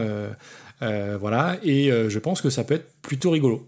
Donc c'est le 3 avril. Exactement. Et donc du coup, alors moi, le, oui, c'est un peu comme toi, euh, Sexy Sadie, ça fait partie des chansons qui me laissent un peu indifférent. Surtout que le White Album, c'est pas mon préféré. Moi, j'ai une préférence pour Revolver, même si sur l'album blanc, il y a ma chanson préférée des Beatles, Why My Guitar Bah oui. Whips. Forcément. Mais voilà, l'histoire particulière, tu, en- tu en as parlé. Et euh, d'ailleurs, ils étaient donc avec Mia Farrow en Inde et avec la sœur de Mia Farrow qui s'appelle Prudence, d'où la chanson Dear Prudence sur le, sur le même album. Ah, mais oui. Et donc voilà, le, le- le guide, le Maharishi Mahesh Yogi, il en voulait un peu à, à Mia Farrow et je crois aussi qu'il en voulait un peu au, au portefeuille des, des Beatles. Et donc du coup, c'est plus euh, Skippy le grand gourou que, que le Mahatma Gandhi, hein, faut, être, faut être honnête. Ouais. Et donc, il avait, euh, voilà, ça a créé toute une polémique. Et donc, il avait des vues sur Mia Farrow et euh, on va dire que dans sa totale liberté de pensée cosmique vers un nouvel âge réminiscent et sa quête donatoire transcendantale, il avait des vues aussi sur le porte-monnaie des Beatles pour paraphraser l'excellent sketch des Inconnus. Et, après, il y a la légende, alors d'ailleurs, il faudrait qu'on demande à, à Dodoy, mais euh, la légende dit qu'ils auraient fait plus de 100 prises en studio avant d'être complètement satisfaits. Donc il y a évidemment beaucoup de boulot. Alors je l'ai réécouté plein de fois. Alors, outre cette fausseté, enfin, c'est pas cette fausseté, mais cette bande qui vibre à une 18, moi je trouve les, les chœurs euh, un peu balourds. Euh, la ligne de basse, euh, je la trouve un peu quelconque et ouais, c'est vraiment une chanson qui me laisse, qui me laisse un peu sur le carreau. Et puis voilà, il y a ce, y a ce long fade out. Euh, si, il y a les, guitares que j'aime bien. Il y a, des lignes de guitare qui sont un peu âpres, qui ressortent un petit peu du mix, mais voilà, ça fait vraiment pas partie des chansons qui me font vibrer de la part des Beatles. Euh, Kush Moody, euh, j'ai pas trouvé d'infos, euh, si ce n'est son CV sur LinkedIn. Franchement, il y a que comme ça que j'ai réussi à avoir des infos. Il est compositeur, producteur, multi-instrumentiste et il est diplômé de Berkeley comme les gars de Dream Theater. Donc déjà, c'est une, c'est une bonne référence. Et Anderson Pack, alors ça s'écrit Anderson.pack. Alors est-ce qu'il faut prononcer le point? Ouais. oui? Euh, ok, donc Anderson.pack. Euh, donc on dirait une boutique de, de fringues à la mode. Euh, où, où il vient d'où ton polo? Bah chez Anderson.pack, tu vois. C'est très bizarre. Mhm. Euh, alors moi j'ai, je, je connaissais pas non plus, faut être honnête. Pareil, parcours super compliqué, euh, ferme de marijuana, il a fini sans domicile. Après il a été signé, je crois que chez Dr Dre, et il a fait en 2017 la, bah, la première partie de Bruno Mars avec son groupe dont tu as parlé. Et il est dans la BO de Black Panther aussi pour donner quelques points de repère. Et donc la reprise de nos deux, amis, et ben moi j'ai été ultra client dès le départ. Euh, c'est ultra groovy, la production, elle est, pour moi c'est parfait. Euh, T'as parlé des, lignes de guitare de remplissage, je trouve que ça le fait grave. La ligne de guitare, elle est bluesy, les chœurs sont infiniment plus intéressants que sur l'original. Et puis après, alors là c'est un petit peu personnel, mais je suis de plus en plus sensible à ces sons-là. Euh, entre euh, soul, groove et qui flirtent un peu à- avec le hip-hop. Mhm. Euh, ça m'a fait penser à John Legend. Le peu que je connais de John Legend, ça m'a fait penser à ça. Le petit pont au piano qui va bien, il y en a pas de trop. Euh, Il y, a deux- il y a deux points faibles, à mon sens. Euh, elle est plus courte que la VO. Ouais. Moi, j'en aurais bien repris une ou deux mesures faciles. Et puis, il y a ce gros fade-out qui est vraiment pas beau. Et euh, c'est le. c'est- Moi, vraiment, le fade-out, c'est. Bah, le fade-out, j'en ai déjà parlé, mais c'est à la musique. Bah, J'ai noté un truc, hein, tu, tu me vois arriver. Ouais, ouais, je me doute. Le fade-out est à la musique, ce qu'est Marion Cotillard à la mort de son personnage dans The Dark Knight Rises. Donc voilà, ça, ça donne une bonne image. C'est dommage parce que euh, tout partait très bien et, et en plus le, il dure assez, assez longtemps. Et je trouve ça, je trouve que ouais, je, reste un petit peu sur ma fin quoi. Et après, j'ai écouté ce qu'il faisait en solo, Anderson euh. Alors moi, j'ai pas eu le réflexe d'aller sur YouTube, j'ai cliqué dans Spotify. Euh, beaucoup moins ma cam, c'est des trucs beaucoup plus hip-hop, beaucoup plus clinquants. Alors je suis peut-être pas euh, tombé sur le bon morceau, Mhm. mais, euh, mais j'ai pas eu le réflexe d'aller sur YouTube, ce que j'aurais peut-être dû faire. Alors du coup, qu'est-ce qu'on fait de ça? Parce que toi, du coup, t'as vraiment aimé. Moi, j'étais plutôt fait tiède. Euh, Alors, je reconnais les qualités musicales. hein. Clairement, je reviens pas trop dessus. Ouais, non, non, C'est juste que- moi je trouve ça classe quoi. Ouais, mais par contre, je trouve que pour une reprise un peu soul, on peut en trouver des bien meilleurs en fait. Après, pour moi, c'est top 50. Bah, regardons ce qu'on a classé aujourd'hui à la limite. euh, voyons. On a classé Solitude en 45e. Ouais, et euh, Desperate Kingdom of Love en 41e. Entre les deux, en fait, ça me semblerait pas déconnant. Eh bah écoute, bien sûr, on, bah, on la met en 44e. Ça te va? D'accord. Ça, c'est ta façon, Polly, de, de ne pas citer les ogres de Barbac une pour une deuxième fois. Et ça fait descendre Salut à toi d'une place. Yes Très bien, très bien. Yes, yes, yes Merci Martin. Merci beaucoup à toi. Eh bien, on continue avec euh, la chanson numéro 9 dans notre classement, à savoir une chanson des Bee Gees, groupe que tu aimes bien, surtout dans cette période-là, si je me souviens bien, donc en Tout à 1967, fait. qui chantait la chanson To Love Somebody, reprise par Nina Simone en 1969. Can't you see what I am?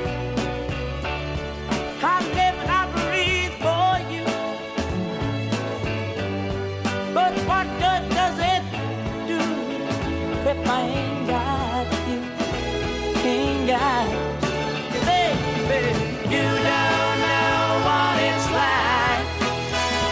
Baby, you don't know what it's like to love somebody to love somebody the way I love you. I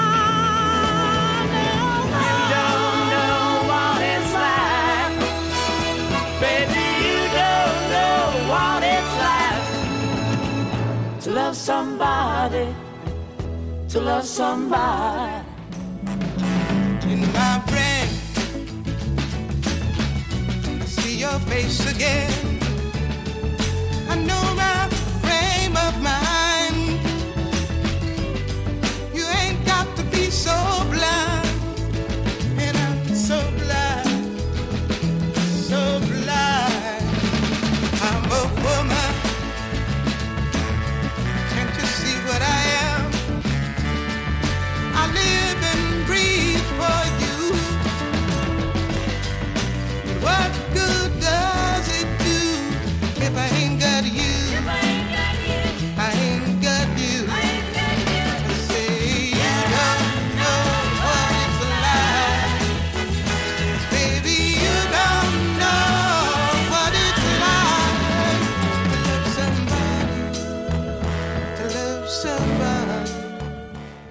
Donc c'est Hervé qui a eu la fantastique idée de nous envoyer du Bee Gees et ça fait toujours plaisir.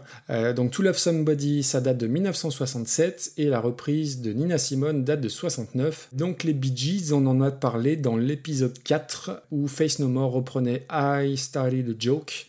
Alors comme ça remonte, euh, je vais, euh, je vais faire quelques petits euh, rappels. Mhm. Il y a trois périodes bien distinctes chez les Bee Gees. Celle un peu ratée des années 80, la période disco des années 70 et celle juste avant qui est la, meilleure à mon humble avis.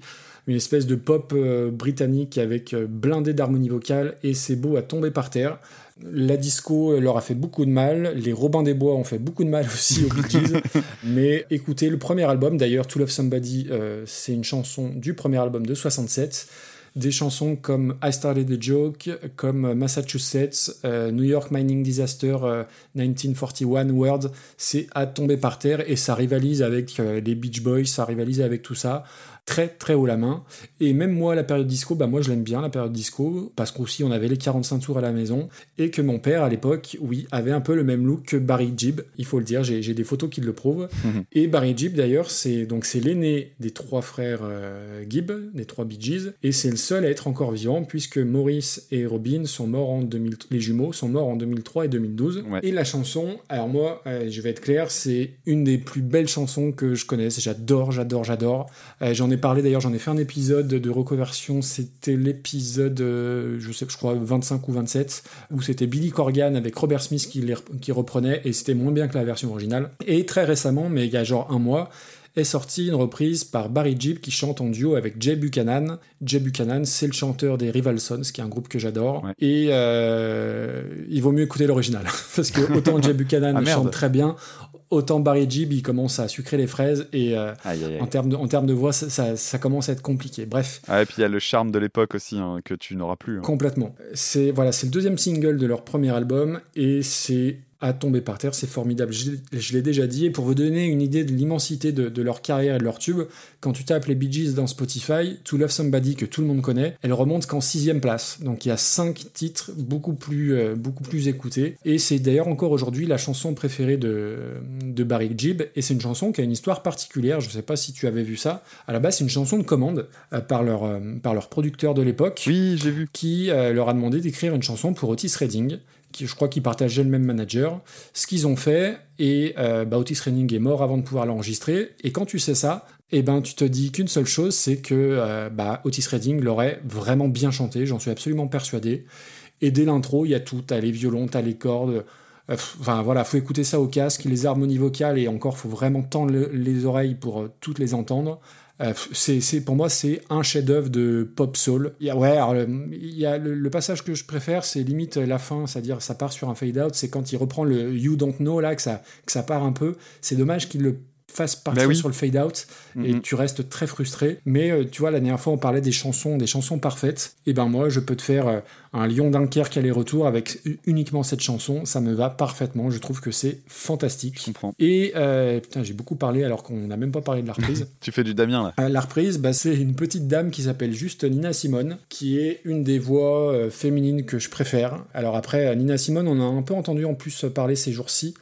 Euh, Il y a une vidéo qui remonte où elle explique qu'elle aurait toujours voulu être pianiste classique, mais qu'elle n'a pas pu à cause de sa couleur de peau, tout simplement. Et voilà, Nina Simone, euh, si vous ne connaissez pas, il faut écouter ça. Moi, le, un de mes chocs musicaux, et, j'avais oublié, et ça m'a fait rappeler ça, le clip de My Baby Just Cares For Me, ça a été un de mes chocs musicaux. Je sais pas si vous voyez le clip façon Wallace et Gromit. La chanson, elle est extraordinaire. Le clip, il est formidable. Et voilà, Nina Simone, c'est impossible de pas aimer Nina Simone. Enfance difficile, très engagée sur la défense des droits civiques, euh, parfois en opposition avec Martin Luther King et son côté non violent. Elle, elle était un peu plus euh, vindicative que ça. Carrière extraordinaire, 50 albums, des reprises en veux-tu en voilà et toutes euh, à tomber par terre. Alors je sais qu'il y a un biopic qui est sorti mais qui a pas fait trop de bruit parce que enfin en tout cas j'en ai pas assez entendu parler, je, je l'ai je l'ai pas vu. Et euh, la petite histoire euh, inutile et donc indispensable, son vrai nom est Eunice Kathleen Wayman. Euh, Nina, c'est parce que ça vient du mot petite fille en espagnol, en castillan je crois. Et le Simone, c'est en référence à Simone Signoret Ah. quand même. C'est rigolo. Et euh, si on en vient à sa chanson, alors on oublie les violons, c'est beaucoup plus, beaucoup plus soul, beaucoup plus funky, beaucoup plus groovy. Encore une fois, faut écouter ça au casque, ça passe de gauche à droite, euh, c'est vraiment très bien foutu. Je pense que le batteur devait être copain avec l'ingénieur du son. Oh, c'est clair. Parce que tu entends beaucoup. Et il fait Hein, plaisir. On est d'accord, tu entends beaucoup, beaucoup la batterie. Il y a des petits chœurs qui vont bien, il y a des petits violons que j'aime bien. C'est très riche musicalement. Il y a une vraie fin par rapport à la- version originale. Le problème que j'ai avec cette chanson, c'est que c'est le problème que j'ai parfois de, de se souvenir de beaucoup de choses et d'avoir de la mémoire. C'est une chanson, sa reprise, qui a été utilisée dans Nous ne finirons pas ensemble, la suite des petits mouchoirs de, de l'affreux Guillaume Canet. D'accord. Et du coup, quand je l'écoute, bah, j'ai en mémoire le film. Du coup, ça me gâche un peu le truc. C'est c'est pas une reprise qui est supérieure à l'original parce que pour moi, c'est intouchable. Mais euh, on peut pas pas bien classer ça parce que parce que c'est extraordinaire, Nina Simone. Et je crois que c'est la première. euh, Ah non, on avait. Attends, si on a déjà parlé de Nina Simone, je sais plus. On a déjà classé du Nina Simone, j'avais regardé tout à l'heure. Et moi, je trouve ça très très beau. Euh, c'est pas parfait, on l'a dit au niveau, au, niveau de, au niveau de la prod, au niveau du son. Euh, mais moi, j'adore. Quand bien même, je suis un peu euh, gâché par le, le film euh, auquel j'associe la musique, mais ça reste du très haut niveau pour moi. Quoi. Ouais.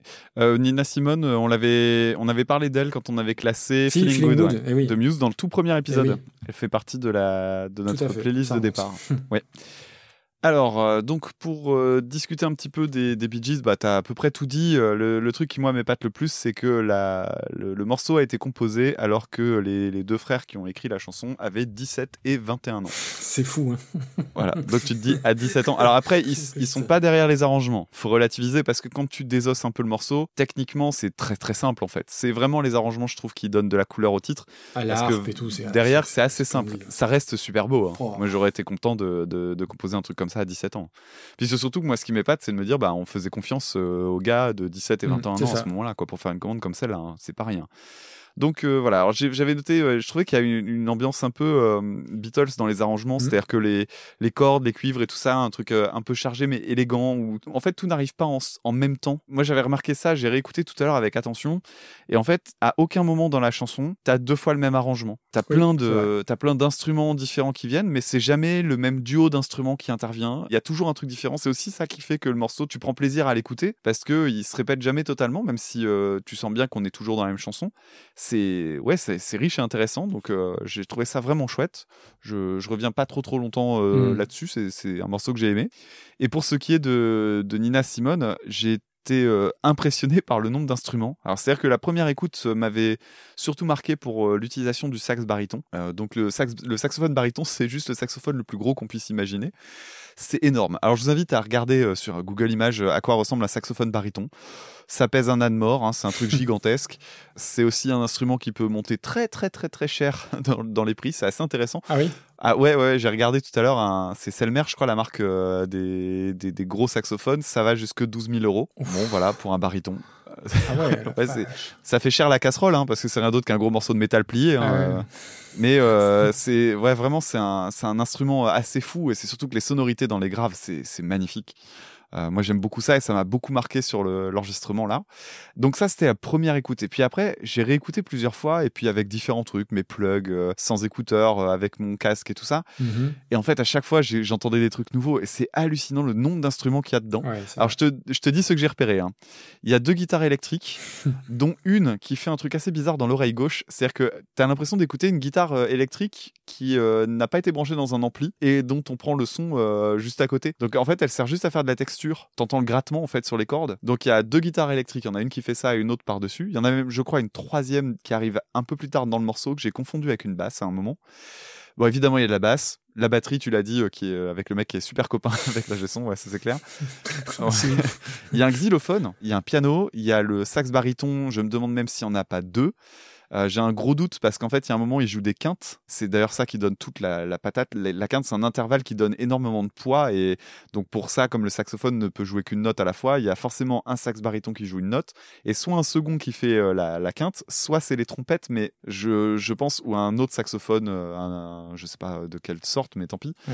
Ce moment-là, il est vraiment super riche. Et puis après, bon, derrière, tu rajoutes des chœurs, des trompettes, du violon. Vraiment, euh, c'est genre euh, tous les instruments qu'il pouvait y avoir dans le coin. On a dit, hey, t'en as un qui joue de ça? Ouais, vas-y, ramène-le.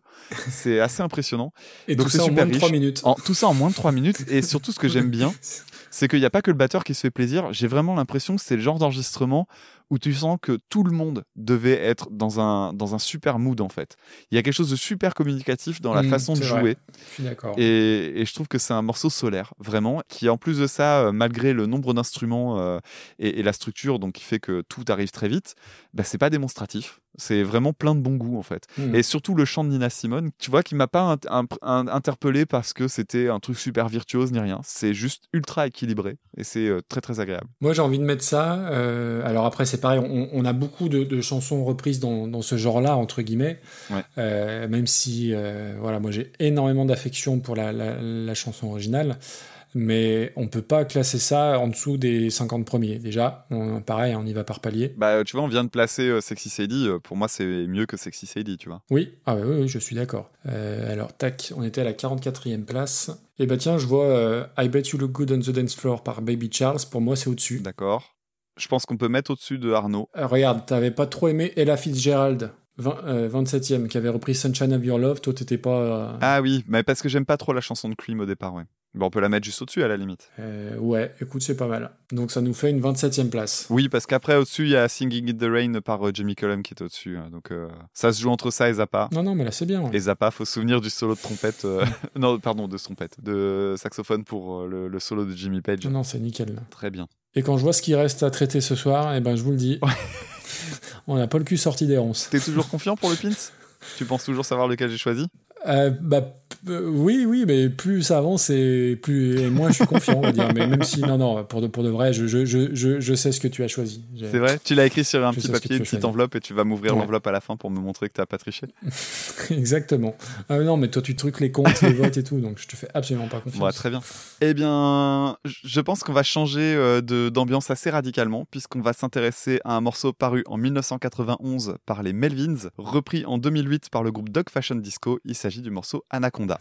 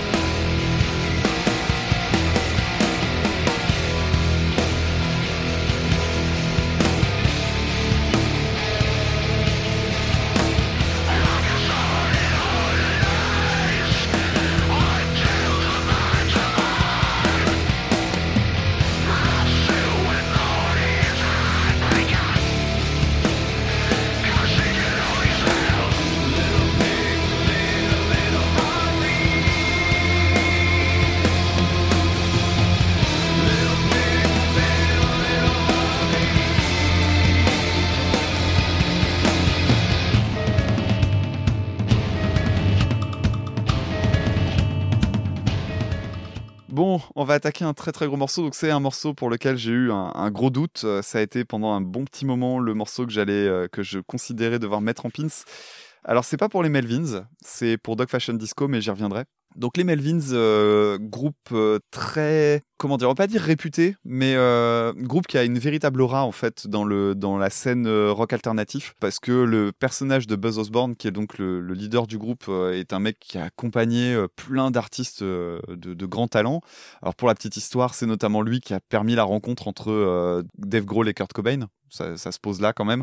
C'est-à-dire que sans Buzz Osborne, on n'aurait pas les Foo Fighters, Euh, on n'aurait pas connu euh, Est-ce Nirvana. que ça serait grave Ouais, quand tu parles du dernier album, peut-être, je sais pas. Non, il y, a- il y a quand même des, des- des gros gros morceaux et Dave Grohl est, est un mec sympathique. Oui. Mais euh, surtout, bah, on n'aurait pas connu les intros de batterie de ouf de Dave Grohl sur Nevermind et je pense que Nirvana aurait pas eu la même gueule et, et du coup, bah, tout la- toute la scène grunge aurait été complètement, Complètement. changée. Bah, après, avec des si, on refait le monde, hein, mais bon. C'est aussi un, un grand pote de, de, de mon cher camarade Mike Patton, puisque euh, Buzz Osborne, c'est aussi le guitariste de Fantomas. et euh, c'est un groupe que, curieusement, je connais très, très, très peu. Et euh, c'est une énorme. C'est pas une erreur, parce que bon, il n'y a pas d'erreur à faire quand on écoute de la musique. hein. Un, un groupe qu'on découvre en prend la place d'un autre, c'est normal. Le temps n'est pas extensible à l'infini. Mais euh, je, je me dis qu'il serait temps que je rattrape enfin mon, mon retard sur les Medvids parce que tout ce que j'ai écouté en, en faisant mes petites recherches ben, m'a plu. Ah bah c'est complètement ta cam ça. Ouais, parce Ah que oui. ça a dans tellement de sens différents que du Mm. coup, je me dis ça, ne peut Ah bah que voilà. me plaire. On va dire que de façon générale, c'est un groupe qui mélange le grunge, le punk euh, avec des influences métal. Alors notamment dans ce morceau-là, dans Anaconda et dans d'autres, euh, je trouve que ça ressemble un peu à du Slayer aussi à, à certains moments. Mm. Le chant, c'est bah, surtout dans ce morceau-là. Toi, j'imagine que le chant t'as pas aimé, mais euh, Le, je- le, je- le je- chant, tu, tu- le chant. je voilà, effectivement, je m'en doutais, c'était certain. Moi, j'adore, ce- j'adore cette façon de chanter euh, complètement nihiliste. euh, moi, ça, me parle, c'est comme ça. Bon, c'est pas, ça fait plus de secret pour personne. hein. Moi, j'aime bien, euh, j'ai- j'aime beaucoup de trucs dans le punk. J'aime bien le punk hardcore et tout ça. Et donc, du coup, forcément, bah, quand je vois un truc où le mec se fout de chanter et chante de cette façon, moi, ça me va. En même temps, je suis quelqu'un qui a écouté beaucoup les Residents, qui est quand même le groupe où le mec ne chante juste pas. donc, bon, ça, passe pour moi. C'est un groupe qui est assez étonnant parce que c'est un trio et pourtant, je trouve qu'il y a, il y a une, une lourdeur dans le son. Oui, oui. C'est-à-dire que quand on parlait de lourdeur tout à l'heure avec Black Sabbath qui euh, te, te pond des riffs mais vraiment super lourds, l'héritage de Black Sabbath sur les Melvins, il est archi évident. évidemment. Ça a le même poids, c'est incroyable. Et dans ce morceau-là, il y a des petits trucs que je trouve vraiment chouettes, notamment, putain chouette, faut que j'arrête de le dire, il y a des trucs vraiment bien, comme euh, notamment cette, euh, cette petite surprise d'une mesure en 5-4, donc sans entrer dans les détails. Euh, au lieu d'avoir un truc en- à 4 temps euh, super régulier, il y a un moment où on sent qu'il a rajouté un temps dans son riff et je trouve ça super classe. À la fin du morceau, euh, il, joue. En fait, pour un morceau de punk, il y a des détails qui sont cool, notamment ce truc en 4-4. Et à la fin, pour alourdir le son, au lieu de rester sur des accords de puissance, il va jouer des tierces, des tierces mineures. Ça va permettre de densifier et de donner l'impression d'avoir deux guitares. Et c'est pas un truc super original, mais c'est malin et ça marche bien. Mm. Et euh, le jeu de batterie, il est euh, ultra fourni. euh, c'est, enfin, c'est court, c'est efficace, c'est rentre dedans. Moi, j'ai adoré cette chanson. Et vraiment, c'est un de mes plus gros coups de cœur de la playlist du jour. Et surtout, j'étais mais tellement heureux en fait quand on avait fait la, la sélection de voir arriver Dog Fashion Disco. Je, n- je ne Oui, pensais pas. Beaucoup insisté. Ouais, voilà, je ne pensais pas voir arriver ce groupe dans la playlist. C'est un groupe que j'aime d'amour depuis très longtemps. C'est un, un groupe qui est foncièrement méconnu de quasiment tout le monde, sauf les amateurs de Mr. Bungle. Parce que beaucoup de personnes ont découvert Dog, Dog Fashion Disco après euh, avoir usé tous les albums de Mr. Bungle, qui ne sont que trois, enfin quatre depuis euh, la- la- l'apparition du, du Raging Wrath of Easter Bunny là qu'ils ont ressorti. Et en fait, quand t'étais frustré euh, à la fin de la, de, la discographie, on va dire officielle, t'as Dog Fashion Disco qui a émergé sur le net en étant mais regardez, ça ressemble quand même pas mal à, à du Mr. Bungle, un peu mélangé à du System of a Down et tout ça. Et c'est vrai que c'est ce qui correspond le plus à leur description, c'est ça. Croiser des chemins entre Mr. Bungle et System of a Down. Moi, j'adore ce groupe. Euh, je recommande très très chaudement deux albums notamment euh, qui s'appellent Committed to a Bright Future, qui est celui avec lequel je les ai découverts. Et surtout, surtout, surtout l'album Adultery, sur lequel il y a un morceau. Arrêtez le podcast maintenant et vous allez écouter Ouais. le morceau Sweet Insanity. Limite, j'ai presque envie d'arrêter l'enregistrement pour te dire d'écouter maintenant. C'est un Euh, C'est un coup à ce qu'ils reviennent plus, hein, t'es au courant non, Sweet Insanity, c'est extraordinaire. Tu vas adorer, je te le garantis. Et donc, euh, le, la chanson Anaconda, en fait, fait partie d'un album de B-side. C'est une reprise que je trouve super cohérente, en fait, parce que évidemment, l'héritage de, des Melvins dans un groupe comme celui-là, il est, il, il est plus que logique. Mais c'est surtout que la façon qu'ils ont de le reprendre, ça correspond juste à leur façon de composer. C'est-à-dire que si j'avais pas su que c'était un morceau des Melvins, j'aurais dit bah oui, c'est un morceau des Dog Fashion Disco et ça m'aurait semblé super logique. T'as une espèce de synthé façon train fantôme. T'as un chant qui est beaucoup plus théâtral et qui est chanté surtout. En plus, ils ont une superbe idée qui est de restructurer le morceau parce que du coup la version qu'ils ont est bien plus longue. Oui. Ils font un break euh, avec euh, des percus qui est donc euh, le batteur qui joue sur les tomes et tout ça qui est vachement bien avec des dissonances avec un piano qui donne un peu un côté mystérieux et tout ça. Et en plus de ça, il y a une phrase en fait dans la chanson qui dans le la chanson des Melvins en fait n'est pas du tout chantée et là le, le gars la chante avec une super ligne de chant et ça sort tellement du lot. Je trouve ça je trouve ça super. Et euh, en plus de ça, ils ont une petite touche euh, rigolote, c'est euh, le finish, toi qui est toujours très attentif sur les fins. Je trouve que la fin est, toujours cohérente avec cette espèce de, piano qui se désaccorde au fur et à mesure, qui redonne toujours le côté un petit peu foufou. Et voilà, moi c'est, enfin, j'aime beaucoup Dog Fashion Disco, je l'ai déjà dit. Je trouve que cette chanson-là leur va à ravir et je trouve que c'est une excellente reprise. Ok. Ok, ok. Euh, bah, comme d'hab, je vais commencer par remercier David. Euh, C'est le running gag d'aujourd'hui en plus là, parce que vraiment, Bah, je- voilà. je, je suis désolé. qui en plus a mis un petit titre à, sa liste et le titre c'est le télétravail ça permet d'envoyer plein de mails à Damien donc voilà c'est annoncé Je suis vraiment. Alors attends, je suis vraiment, vraiment dé- désolé. donc ça en Mais plus David- ça David, remets- c'est ton mais je- frère ou Mais je te remercie infiniment, David, parce que euh, Dog Fashion Disco, franchement, fallait le trouver. euh, C'est vraiment bravo. Euh, donc juste, bon, je vais, je vais pas, je vais faire court sur les Melvins, mais voilà, c'est un groupe culte dont on parle jamais assez. Et quand t'es ado dans les années 90 et que t'écoutes euh, du grunge dans ton parcours, t'as Face No More et à un moment donné, forcément, tu rencontres les Melvins, même si Ouais. c'est beaucoup plus barré que Mr Bungle ou Face No More, mais c'est un truc euh, qui dure depuis les années 80 et avec une, une vraie communauté de fans. euh, Ouais. pur et dur avec euh, voilà il y a un groupe qui est très respecté et euh, info inutile et donc indispensable le nom Melvin ça vient du, du nom du chef du rayon du magasin où travaillait Buzz Osborne il s'appelait euh, Tom Melvin et du coup comme il l'emmerdait et quand il a monté le groupe hop les Melvins et je trouve que c'est un chouette nom je trouve que c'est Oui. court ça, ça claque bien C'est censé représenter le crétin, en fait. C'est un peu le synonyme. Ouais, quoi. ouais, c'est c'est ça. Alors après, moi, je suis pas client de tout parce que la voix, euh, tu l'as deviné, moi, je, trouve pas ça très très bien. Euh, Il y a des albums qui sont vraiment vraiment barrés. Il y a un sens de l'humour qui est euh, particulier par moment. Après, si un album à recommander des Melvins, je pense que c'est Stoner Witch qui date de 94, si je dis pas de bêtises. Après, voilà, les Melvins, hein, attention, hein, c'est particulier. C'est pour moi, c'est un peu le boss de fin de, la scène du rock US des 90s. Mm, mm. Euh, faut pas arriver là, euh, pas armé quoi. C'est vraiment vraiment particulier. Leur chanson donc elle est de sur l'album Bullhead qui date de 91. 91 années, euh, encore faut-il le rappeler, de Ten, de Nevermind, de Meta- du Black Album de Metallica, de Bad Motor Ouais. Finger, de Blood Sugar Sex Magic, pour vous donner une idée de la, de la densité des disques complètement ouf qui sont sortis cette année-là. Un petit mot quand même, on fait un petit point pochette, parce qu'on en fait rarement. Bah, la pochette elle est affreuse de l'album Bullhead. Ouais, comme les trois Euh, quarts des pochettes des Melvins, en fait. C'est un petit panier de fruits sur un fond bleu. Alors, n'y cherchez pas une signification euh, à la saison d'Archimboldo, ça ressemble absolument à rien. Et Bouled, pour euh, la petite anecdote, ça veut dire réservoir de préservatif. Donc, pour vous donner une idée de l'humour des Melvins, euh, l'album il est très bizarre. Euh, le dernier morceau, c'est un long solo de batterie sur plus de 3 minutes. Donc, là aussi, mouillez-vous la nuque avant d'y aller. J'aime pas cette chanson plus que ça. Je, j'aime beaucoup la batterie. Ouais. Je trouve que la batterie, elle a une densité folle. Ça reste particulier. Il y a la lourdeur à la Black Sabbath, tu en as parlé. Ça dure 2 minutes 20, c'est parfait. Et euh, ouais, moi j'ai un petit problème avec la, avec la voix. Après, ce que, ce que je trouve toujours euh, drôle, entre guillemets, c'est le contraste. euh, Quand tu connais pas, que tu vois la pochette du disque et que tu, et que tu te mets ça dans les oreilles, la violence que ça te procure, voilà, j'aime j'aime bien ce décalage. Après, Dog Fashion Disco, bah moi je connaissais pas. Et j'ai cherché pendant. Enfin, alors tu as, tu as dit euh, que c'était un groupe qui n'avait jamais tourné en France et euh, connu que des fans de Mr. Bungle. C'est un groupe qui s'est séparé quatre fois avant de se reformer en 2013. Donc en référence, j'ai Charles Aznavour et ses 17 tournées d'adieu. et alors après, en Et fait, d'ailleurs, ils ont les, les derniers albums qu'ils ont produits, euh, c'est des remakes des albums euh, de leur début. D'accord. Et je, je, je comprends pas trop le, le délire en fait. Ça, c'est quelque chose qui me perd un peu. Et en fait, il y a un seul membre qui est là depuis le départ, donc euh, le chanteur, Le Todd chanteur, Smith. Qui a d'autres, euh, qui a des super projets solo d'ailleurs. euh, J'ai oublié de le noter, mais euh, oui. Alors, je vais te laisser continuer. Je vais retrouver les noms. Et voilà, après en termes de line-up, c'est un peu les anti-ZZ Top. Euh, les ZZ Top, ils ont connu trois membres les mêmes en 60 ans de carrière. Bah, les Dog Fashion Disco, c'est un peu l'inverse parce que ça, ça a défilé. Leur reprise, donc euh, l'album de B-Side, il s'appelle Beating a Dead Horse to Death Again. Donc là aussi, petit point pochette. Ouais. Euh, c'est le chaînon manquant entre la pochette de Dookie de Green Day et Vile de Cannibal Corpse, pour situer un Ouais, peu. c'est ça. Euh, Elle, globalement, est- elle est rigolote. elle est plus réussie que celle des Melvins, je te, je, te confirme.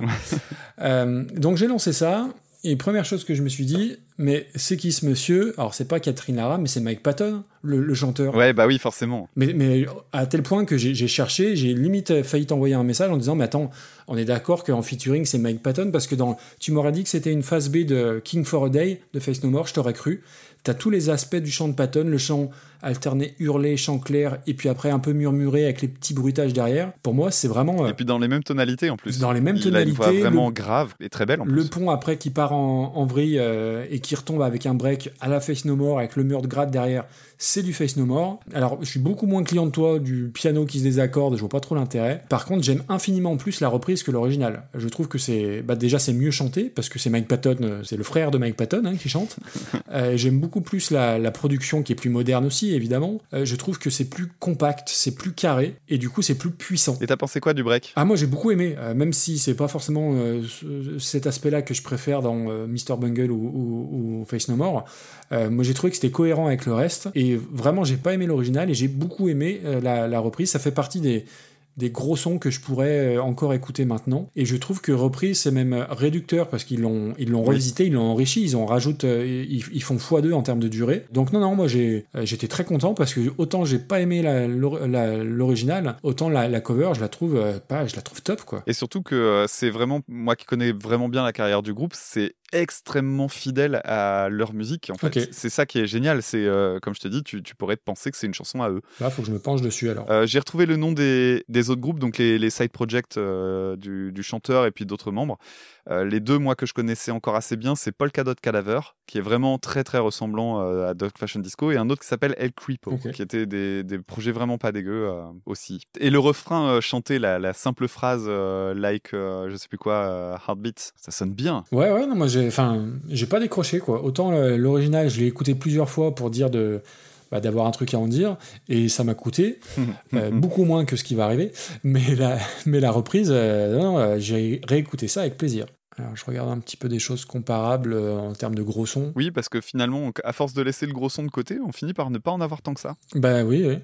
Euh, tu vois, on a Stone Sour qui reprenait Rage Against the Machine en 70e place. Pour moi, c'est au-dessus. Bah, il y avait Fantomas euh, en 61 euh, qui reprenait Twin Peaks. Ah, moi j'ai préféré euh, Dog Fashion Disco. hein. D'accord, donc on est au-dessus de ça. Ouais, alors après, on va pas s'emballer non plus. Hein. Enfin, moi, tu me la laisses à moi, je te la mets très très haut, il n'y a pas de problème.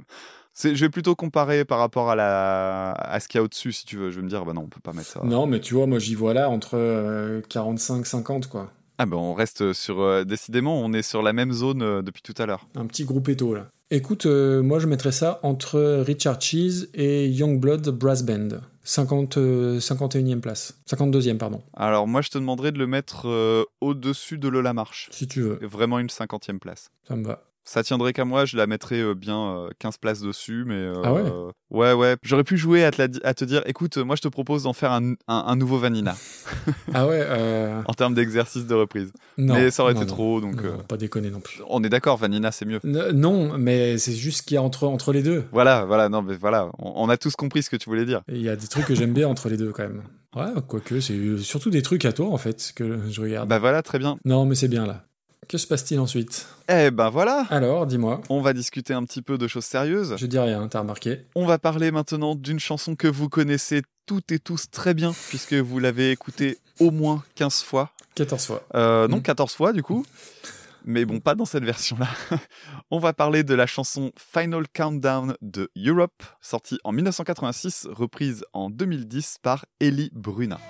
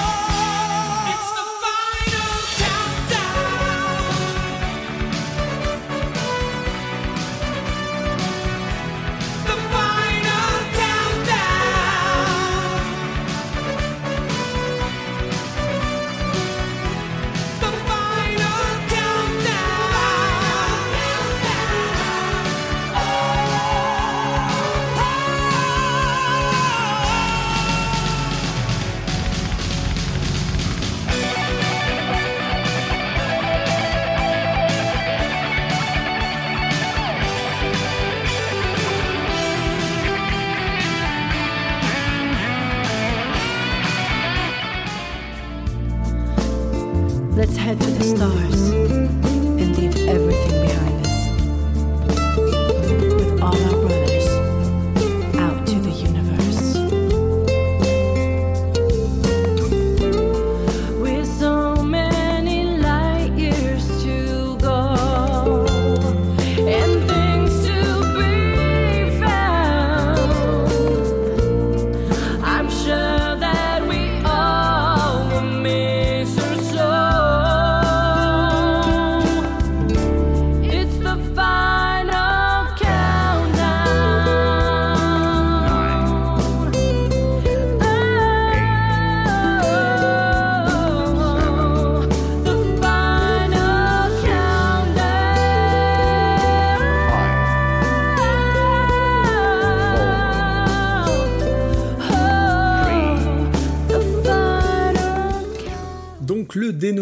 Fredon Bill Bokeh nous a envoyé The Final Countdown, on le remercie. Donc l'original, ça date de 1986 par Europe, ça ne nous rajeunit pas.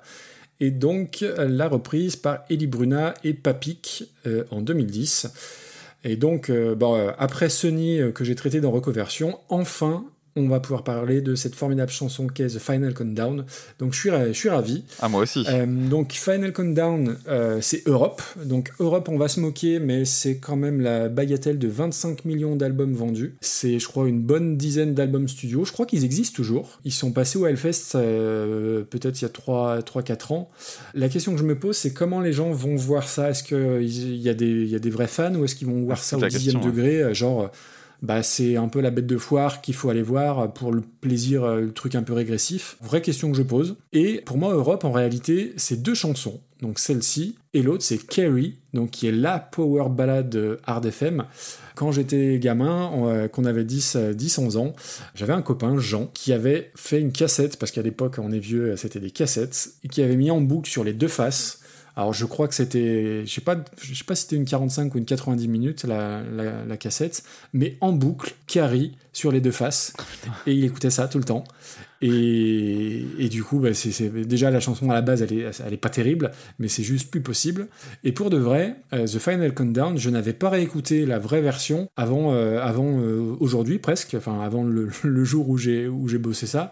Autant je connais par cœur la- l'affreuse reprise qu'on a en générique, mais la vraie version, ça faisait des années que je l'avais pas réécoutée. Ouais, pareil. Et alors, du coup, alors la vraie question que- qu'il faut se poser, c'est alors oui, j'imagine qu'ils touchent encore des royalties sur cette chanson-là. Est-ce que euh, ça les aide à ce qu'on les prenne au sérieux Je sais pas, mais c'est une vraie question que je pose là encore. Venons-en à la, à la chanson, donc numéro 1 dans 30 pays, carton euh, interplanétaire. Ce que j'ignorais, c'est que les paroles, elles, euh, elles seraient influencées par euh, Space Oddity de, de Bowie. Euh, et pour ceux qui connaissent la chanson, dès le départ, il y a un compte à rebours, donc un Final Countdown. Et c'est une chanson qui est énormément utilisée dans la pop culture. Alors, outre euh, Super Cover Battle, vous la retrouvez notamment, et je sais que tu adores, dans Arrested Development. Ah oui. Bah Euh, oui. Quand le, Job. Quand l'aîné, là, Jeb, Job, il fait ses tours de magie, bah, il y a The Final Countdown. Ouais, c'est magique. C'est magique, complètement. Pour la petite histoire, la chanson a été classée à la fois 66e meilleure chanson hard rock de tous les temps pour VH1. Et Blender, qui est un magazine américain, l'a classée 27e pire chanson de tous les temps, Eh oui. ce qui est quand même pas mal. La pire de toutes étant évidemment Salut à toi, ça va sans dire. Euh, vi- Viendons-en à la, à la chanson. S'il fallait trouver deux exemples de chansons avec la pire utilisation du synthé possible. Attends, attends, je peux te donner la deuxième Vas-y, Je suis sûr qu'on a la même. vas-y. Jump de Van Halen. Dans mes bras. Tellement. bah évidemment. Quelle horreur. Quelle horreur. Alors, euh, attends, parce que là j'ai plein de notes avec des, des, des chapitrages, des, des chronos, c'est très important, donc écoutez bien. Euh, le pire, je crois, dans la chanson, c'est même pas tellement le riff euh, de, de synthé, c'est... euh, alors, je, je vais pas la chanter parce que ça va être, ça va être catastrophique, mais une fois que t'as le riff, juste avant le chant, t'as le ti du du ti du du du. Je trouve que c'est la pire chose du, du morceau. Ça, c'est vraiment pas bien. L'intro, elle dure 1 minute 20, ce qui est ultra long pour une chanson de air metal déjà, mais sur une durée de, allez, de 5 minutes. D'ailleurs, 5 minutes, c'est beaucoup trop long. Et surtout, là encore, je n'avais jamais vu le clip. Euh, je suis nul en clip. Et je me suis dit, tiens, je vais faire Damien, joie. je vais, je vais regarder le clip, qui mélange à la fois des, des images des, des forêts suédoises de Göteborg et du groupe qui est sur scène. Et c'est un formidable témoin des années 80. Ah oui. Euh, ça, pi- ça pique un peu les yeux, hein, faut, être, euh, faut être honnête aussi. Les cheveux. Le chanteur, bah, c'est Sylvie Tellier avec une permanente. Chemise ouverte jusqu'au nombril. Ou Catherine Lara. On voit aussi. Chemise ouverte jusqu'au nombril et avec le pantalon de cuir de Ross dans Friends, je reviens là-dessus. Et euh, le pire, c'est peut-être le, en fond sonore les hurlements du public qu'on a malheureusement pas sur la version album.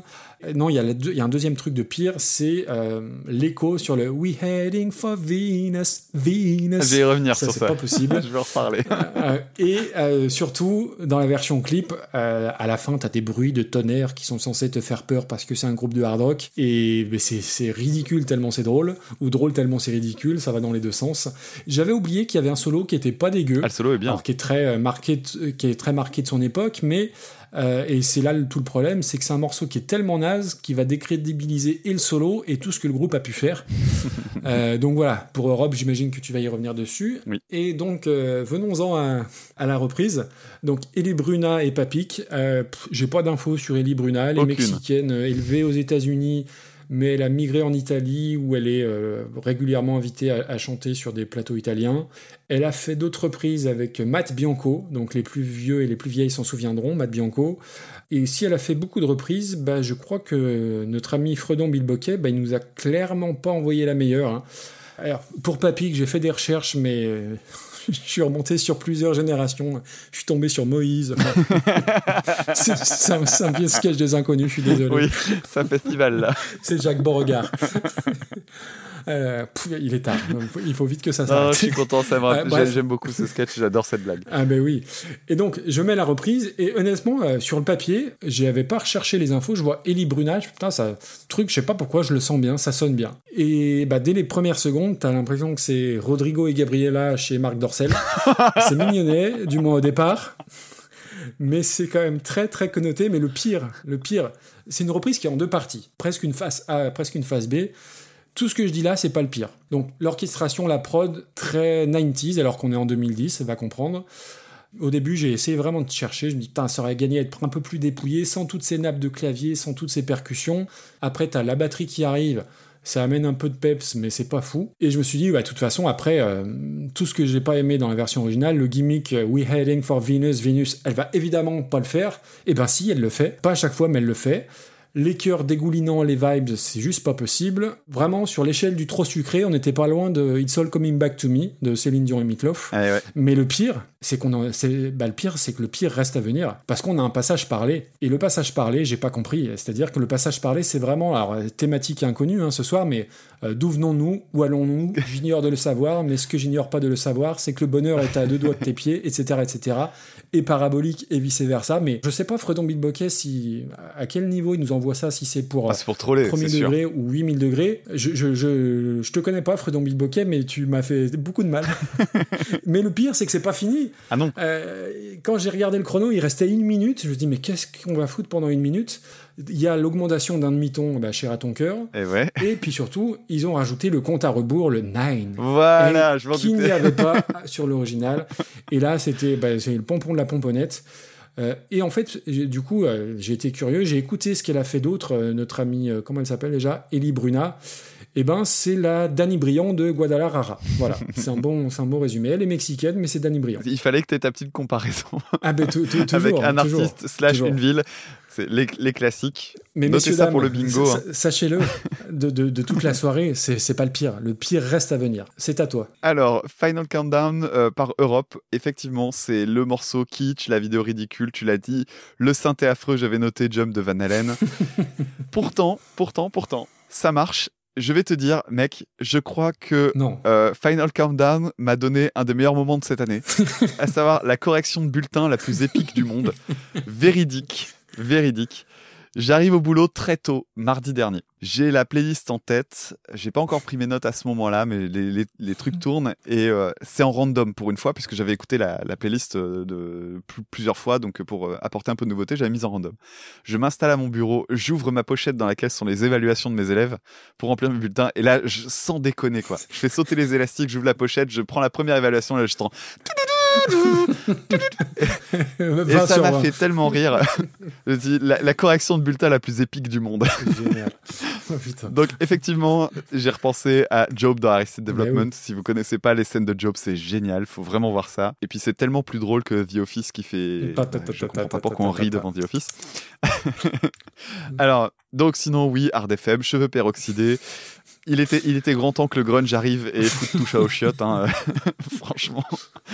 Euh, le seul truc que je sauve effectivement, c'est le solo néoclassique qui est très euh, Oui. euh, Richie Blackmore Mm. slash à Malmsteen dans, dans l'ambiance. hein. C'est très très bien. Moi j'ai- j'aime beaucoup le solo, mais après le reste c'est franchement catastrophique. Et en même temps, franchement quand je l'ai réécouté, je me disais c'est à la fois catastrophique, en même temps c'est pas mal. Mais non. Et, et je, je- moi je comprends en fait les gens qui écoutent le morceau. Je me dis il est kitsch mais il est bien. J'avais l'impression d'être dans Giga Music. Ah ben oui. Tu sais, oui, quand oui. tu les écoutes parler, tu dis, mais ils aiment vraiment? Mais oui, en fait, ils aiment vraiment. Ben là, c'était pareil. Je me disais, en fait, j'arrive pas à me dire que c'est nul. C'est juste kitsch, alors que euh, Jump de Van Halen, je Ah non, déteste c'est pas du plus possible. profond de mon âme. hein. C'est très sale quand même, Jump.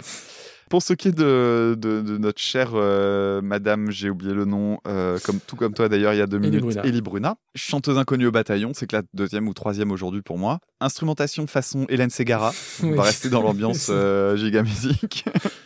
Le chant cucu bien comme il faut, il y a aucune énergie. Alors tu parlais du euh, We're Heading for Venus, j'espérais tellement que Mais tu oui. l'as entendu, mais non. Hein? T'as pas remarqué T'as remarqué qu'elle dit euh, We're Heading for Penis? Ah, ah non. C'est incroyable. Ah, je te jure, c'est incroyable et je l'ai réécouté plusieurs fois pour vérifier. Et d'ailleurs, c'est l'extrait que j'ai mis. C'est pas possible. Ah si, elle dit un P, c'est certain. Alors je sais pas si c'est dû à ses euh, origines euh, espagnoles, euh, portoricaines, je ne sais pas. Dans auquel cas les V se prononcent vaguement P, mais je te jure qu'elle dit We're heading for penis. Et du coup, ça, ça- à chaque fois, ça m'a fait Ah, marrer. ouais. J'ai pas beaucoup l'humour euh, pipi caca zizi, euh, mais là je t'avoue que ça m'a fait ça m'a fait sourire. Donc les voix qui doublent les phrases, c'est n'importe quoi. J'ai mis carton rouge pour le truck driver's digestive dont je parlais la dernière fois. Mhm. Que, donc euh, la, la seconde du routier, on va, appeler- on va la traduire en français. Donc euh, la fameuse seconde du routier, catastrophique. Le passage parlé, on se dit que c'est de pire en pire. Le le- et, et j'ai noté, c'est vraiment les mêmes notes que toi. hein. Le feu d'artifice final, le compte à rebours. C'est c'est juste au cas où on serait trop con pour avoir compris qu'on parlait de Final Countdown. Et pour me dire à quel point nous avait pris pour des débiles, dans la chanson Final Countdown, ils le disent 16 fois. Et j'ai mesuré, hein, j'ai refait une, un petit peu comme avec euh, les, les To Be Free. Euh, ça veut dire qu'on entend la chanson en le, le- le Final Countdown, ce terme-là, on l'entend en moyenne une fois toutes les 16 secondes pendant la chanson. Oh, la. Donc à la fin, s'amuser à mettre un 5, 4, 3, 2, 1, c'était juste envie de Ouais. dire. Après, peut-être que Bordel. elle, elle parle pas anglais, et qu'elle voulait souligner le truc, mais bon, je crois que tout le monde avait compris. Donc c'est une franche catastrophe ce morceau. C'est giga. Mais j'ai bien ri, C'est giga. j'ai bien ri, c'est giga. Mais il y a plus giga, il y a bien plus giga dans, le, dans notre classement. Il y a bien plus giga et puis ça peut pas concurrencer les 400 derniers. Faut être, faut être honnête. Ça va pas aller beaucoup plus haut. Je peux pas mettre ça au-dessus de Kylie Minogue parce que j'ai un profond respect pour Kylie Minogue. Ah bah moi je t'avoue que ça m'a rappelé fortement Roxane de Moulin Rouge. hein. Mais euh, Roxane me semble quand même encore un degré au-dessus. Mais je t'avoue que le, le côté, cette idée de mettre le compte à rebours à la fin, ça me semble tellement absurde que je- Ouais. là je trouve Mhm. qu'il y a un côté nanar. Un vrai nanar, c'est euh, genre non seulement c'est mauvais de, de, de bout en bout, mais en plus la, la faute de goût ultime elle arrive dans les dernières secondes, c'est genre t'en veux plus, on t'en remet. Et ça je t'avoue qu'il y a un petit côté un peu savoureux. Moi, c'est le passage parlé qui m'a achevé parce que je m'y attendais absolument pas et j'ai dit mais non, mais c'est pas possible. Bah écoute, moi franchement je me demande est-ce qu'on lui fait pas euh, l'honneur de la faire entrer dans le, dans le worst five quand même? Mais où? Ah, Attends, attends, euh, on peut pas toucher au coron. Moulin Rouge. Moulin Rouge. Soit avant, soit après, mais Et ben après, et comme ça, euh, voilà, après. pire que le Moulin Rouge. Ouais, ouais, ouais. Donc on est sur de la 155e. Ben, en fait, je crois que les toutes dernières comme ça, ce qui va déterminer, c'est leur, euh, leur puissance comique. C'est vraiment ça, quoi. Et Final Countdown, ouais, moi, je trouve qu'elle a, elle a un petit truc. euh, Ah oui, oui, oui, il y a, il y a gros, gros potentiel comique, Ouais. complètement. Je suis très content de l'avoir là. Je pense que c'est une chanson qui va grandir en moi. Ouais, c'est pas mal. Surtout que tu réécouteras donc le We're Heading for Penis. Elle va se euh, tu- bonifier tu, avec le verras, temps. Je pense que limite, je pense qu'un jour on regrettera de pas l'avoir mise plus bas. Ah bah, je vais réécouter ça. Mais oui. Bon, alors il nous reste deux chansons. Et donc je vais éliminer euh, maintenant la chanson qui n'est pas mon pins. Comme ça, ça va laisser tomber le suspense puisque tu t'étais planté tout à l'heure. Roulement de tambour. Donc on va maintenant parler de la chanson Mr. Sandman des Cordettes, reprise par Blind Guardian en 95.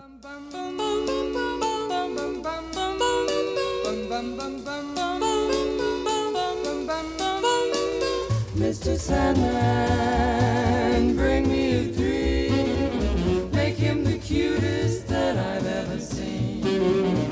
Give him the word that I'm not a rover. Then tell him that his lonesome nights are over.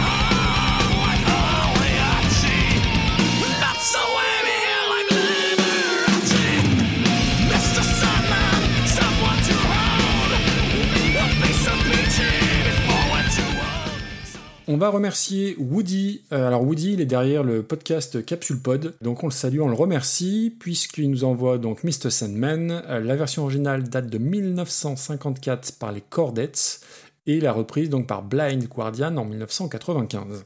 Donc les Chordettes euh, nous viennent du Wisconsin et c'était un quartet américain donc qui chantait dans les années 40-50. À la base c'était du folk et ils se sont orientés ensuite vers le barbershop. Alors attention, c'est le moment de la technique. Qu'est-ce que c'est le barbershop C'est du chant a cappella avec quatre voix, avec des harmonies très serrées et qui vient du sud des États-Unis au début 1900 et euh, chez les barbiers qui avaient un rôle, euh, on va dire, social dans les communautés.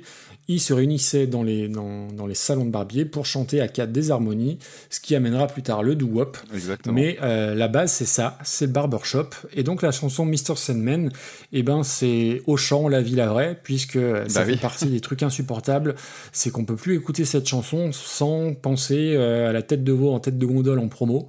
Et c'est terrible parce que la chanson c'est magnifique. Moi, moi je suis très très client de ça. Alors il n'y a pas que du chant, hein. il y a une contrebasse, un petit clavier, des petites percus.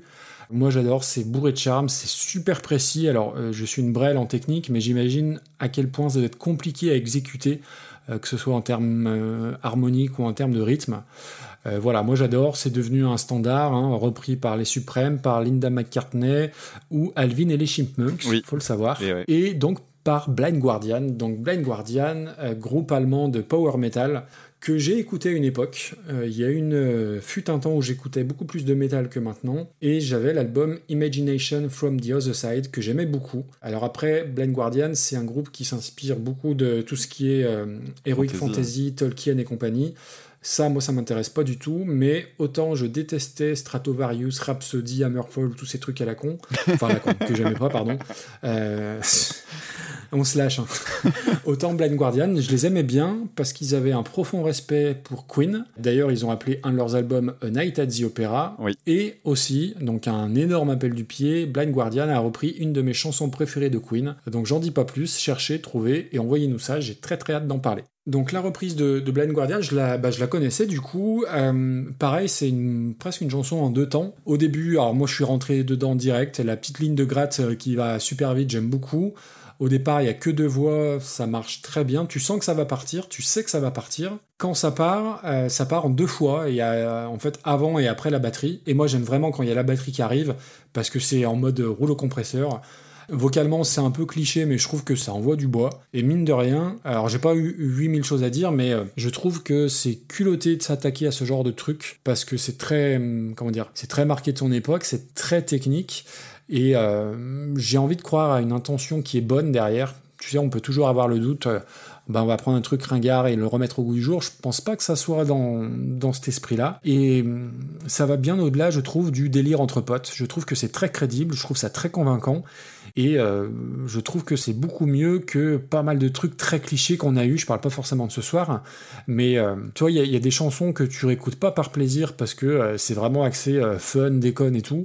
Là, je trouve que ça marche pour les deux. C'est-à-dire que c'est fun, c'est un délire de potes peut-être, un peu plus, mais ça marche aussi à écouter euh, pour le plaisir. Moi, j'aime beaucoup. Ah bah ça me surprend, tiens. C'est vrai? Ah bah, euh, ok. Ouais, ouais, je pensais que t'allais désinguer. Non, non, j'aime bien. Alors euh, oui, tu parlais du, du doo-wop. euh, effectivement, c'est un, morceau cultissime dans ce style-là. hein. C'est peut-être même le plus connu, j'imagine, euh, de, de tout ça. hein. Quand tu demandes à quelqu'un des, des chants vocaux, c'est le premier qui vient en général. Le, groupe euh, est centré autour d'une d'une personne qui s'appelle Lynn Evans, qui est morte il y a pas très longtemps. Et euh, je, je recommande chaudement une vidéo live qui date de 2012. Parce que j'espérais tomber sur des vidéos live de l'époque, de 54. Et en fait, la seule vidéo que tu trouves de cette période-là, c'est un playback. Donc c'est regrettable parce que tu les vois certes à l'âge qu'elles avaient au moment de l'enregistrement, ce qui est toujours sympa quand tu entends des trucs très datés, Hmm. de voir que c'est des, que c'est des nanas qui ont euh, Ouais. une vingtaine d'années. Là, tu les vois, c'est des vieilles dames. Alors en plus, je crois que le line-up a changé plusieurs fois. J'ai pas eu le- Oui, oui. l'occasion de voir, euh, de vérifier est-ce que c'était toutes les, les nanas qui étaient sur la vidéo de 1954 ou pas. Mais euh, il y a une vidéo de 2012 dans un grand gala, euh, dans une grande salle. C'est un peu merdouillant, les harmonies, c'est pas aussi en place. Mais c'est tellement léger, tellement charmant de voir ces, ces quatre petites vieilles, parce que c'est vraiment comme ça qu'il faut les voir. Ces quatre petites vieilles qui chantent leurs chansons. Et c'est trop beau, je te jure, c'est peut-être encore mieux que d'écouter la version euh, originale qu'on connaît tous et toutes.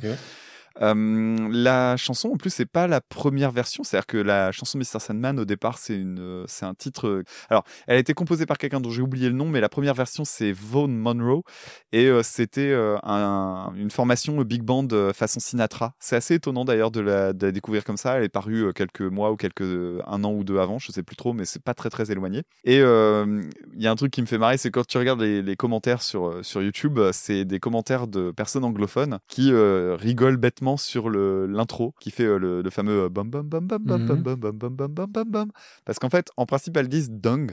Et euh, le, on entend bum. Et en fait, bum Ah en bah anglais, c'est popotin. Ok. C'est même pas un gros mot, tu vois, c'est entre cul et fesses, quoi. C'est popotin, ouais. Et du coup, bah, tu t'imagines euh, les, des gamins qui font elle a dit bum bum bum. Donc c'est- rigolo de bien voir. la- l'ado. Ouais, ouais, bah, eh, j'en fréquente. hein. C'est pas faux. Enfin voilà, moi je trouve que c'est un morceau super mignon. En plus, il est euh, dans la Ouais, pop culture, il est il, il est super marqué. On l'entend dans euh, Retour vers le futur, on l'entend dans Deadpool aussi. Soit ça permet d'évoquer une période très rapidement parce que tu mets cette chanson là, pif, t'es dans les années 50, c'est clair et net. Mhm. Ou alors euh, tu joues sur le contraste, c'est-à-dire que alors c'était le cas dans Deadpool, mais euh, je crois l'avoir vu dans d'autres films où euh, c'est le genre de musique que tu mets pour euh, soit un moment où tu es censé être dans un truc qui fait peur ou un truc un peu violent et ça permet de créer un contraste très fort parce que la chanson est vraiment feel good et heureuse et du coup tu fais facilement du contraste. Carrément. Pour ce qui est de Blind Guardian, moi c'est un groupe à côté duquel je suis complètement passé parce que justement cette image Heroic Fantasy ne m'a jamais parlé, ça m'a jamais attiré, euh, je suis même à 50 milieux de ça, c'est même un truc qui me fait fuir en fait. Pareil. Tant et si bien que euh, les dans la dans tout ce qui est euh, groupe de, de métal comme ça, moi je suis team Symphonix en fait. Oui, ok. Euh, et, et- et celui-là est tellement riche en fait que finalement j'ai pas eu l'occasion d'aller tant que ça vers les Stratovarius, les Sonata Arctica et tout ça. Quelle horreur. Genre, je connais des morceaux des autres groupes. Par contre, je connais assez bien euh, Symphony X, qui est, qui est un groupe vraiment excellent. Et euh, Blind Guardian, du coup, je découvre par-ci par-là parce que je me rends compte que c'est un groupe qui est beaucoup plus important que ce que je pensais en termes de notoriété. Euh, je le vois popper très régulièrement dans des recommandations qu'on me fait, des trucs qu'on m'envoie.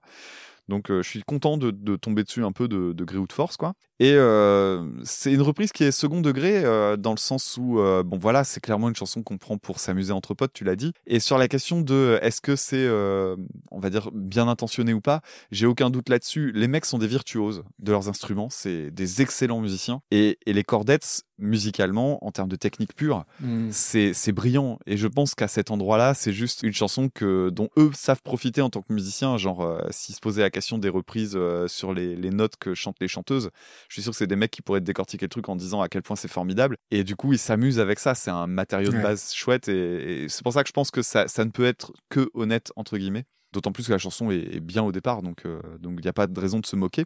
Un truc que j'ai trouvé intéressant, c'est la construction en fait. Le fait qu'il y ait effectivement euh, trois morceaux bien distincts. Ton premier couplet avec les, les harmonies vocales que j'ai trouvé quand même assez pauvre. hein. Il y a comparativement Oui, à la ouais. version euh, Mhm. d'origine, je trouve que ça sonnait un peu cheap. Il y a que deux voix. Ensuite, euh, le deuxième couplet, il est, il est plutôt ok. Euh, T'as des notes longues. Moi, j'aime bien le lead de la guitare dans l'oreille dro- dans l'oreille droite, Ouais. je crois. Mm.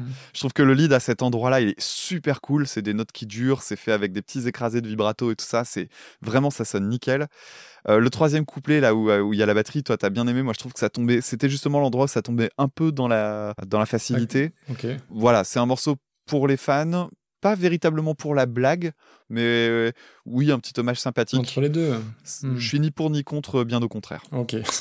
Euh, bon, on va pas être emmerdé pour classer ça, tiens. Euh, Ouais, c'est ventre mou. Je suis en train de regarder les chansons que j'aime pas, en fait, pour me dire, euh, je le mettrai au-dessus des chansons que j'aime pas, et en même temps, j'ai pas envie que ça aille titiller les chansons que j'aime bien. C'est ventre mou, quoi. Je vois le Am I Evil de Metallica, je me dis, euh, dans le genre hommage, dans le genre hommage sympa, ça me semble pas mal d'être dans ce coin-là. Ouais, c'est pas déconnant de le mettre par là. Peut-être en dessous d'Harry Nilsson. Euh, oui, oui, et puis c'est meilleur que Hush de Kula Shaker. Donc euh, écoute, mets-le en dessous, euh, en dessous d'Harry Nilsson. Donc ça nous fait une 74e place. Et merci Woody. Merci, merci. Et donc, on va terminer avec le Pins, le fameux Pins. Le Pins, le grand moment. Alors, le grand moment, ça va être une chanson dont j'avais jamais entendu parler, d'artistes dont j'avais jamais entendu parler non plus, à savoir Véronique Vincent et Aksak Maboul, qui avaient chanté donc Je pleure tout le temps en 2014 et qui a été reprise par euh, Flavien Berger dans une version qu'il a appelée Contre larmes.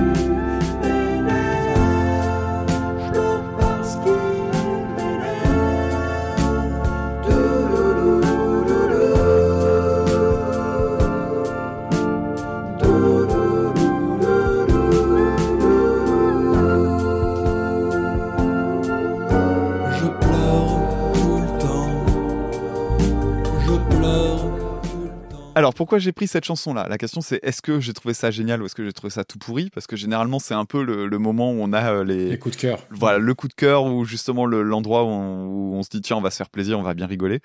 Pour moi c'est le coup de cœur, c'est le, gros gros coup de cœur. Alors Aksak Maboul c'est un, groupe belge qui date d'il y a vraiment longtemps. C'est un groupe qui a fait sa carrière à la fin des années 70, début des années 80. Et euh, notamment j'ai découvert euh, hier soir parce qu'en fait j'ai écouté la chanson Je pleure tout le temps très régulièrement ces derniers temps. Et je me suis dit bon allez regarde un peu ce que c'est Aksak Maboul machin, fais des recherches dessus vraiment. Là je me suis rendu compte que le groupe avait une aura euh, voilà un groupe que peu de monde connaît, mais quand les gens qui connaissent vraiment, pour eux c'est un groupe important. Donc je me suis dit tiens, je vais regarder ça. Et j'ai découvert euh, l'album qui s'appelle euh, un peu, c'est un peu de l'âme des bandits, je crois le titre exact. Dessus j'ai trouvé j'ai un morceau qui s'appelait euh, Geistigen Nacht, donc un, titre en allemand. Je me suis dit allez, je vais essayer celui-là, on va voir.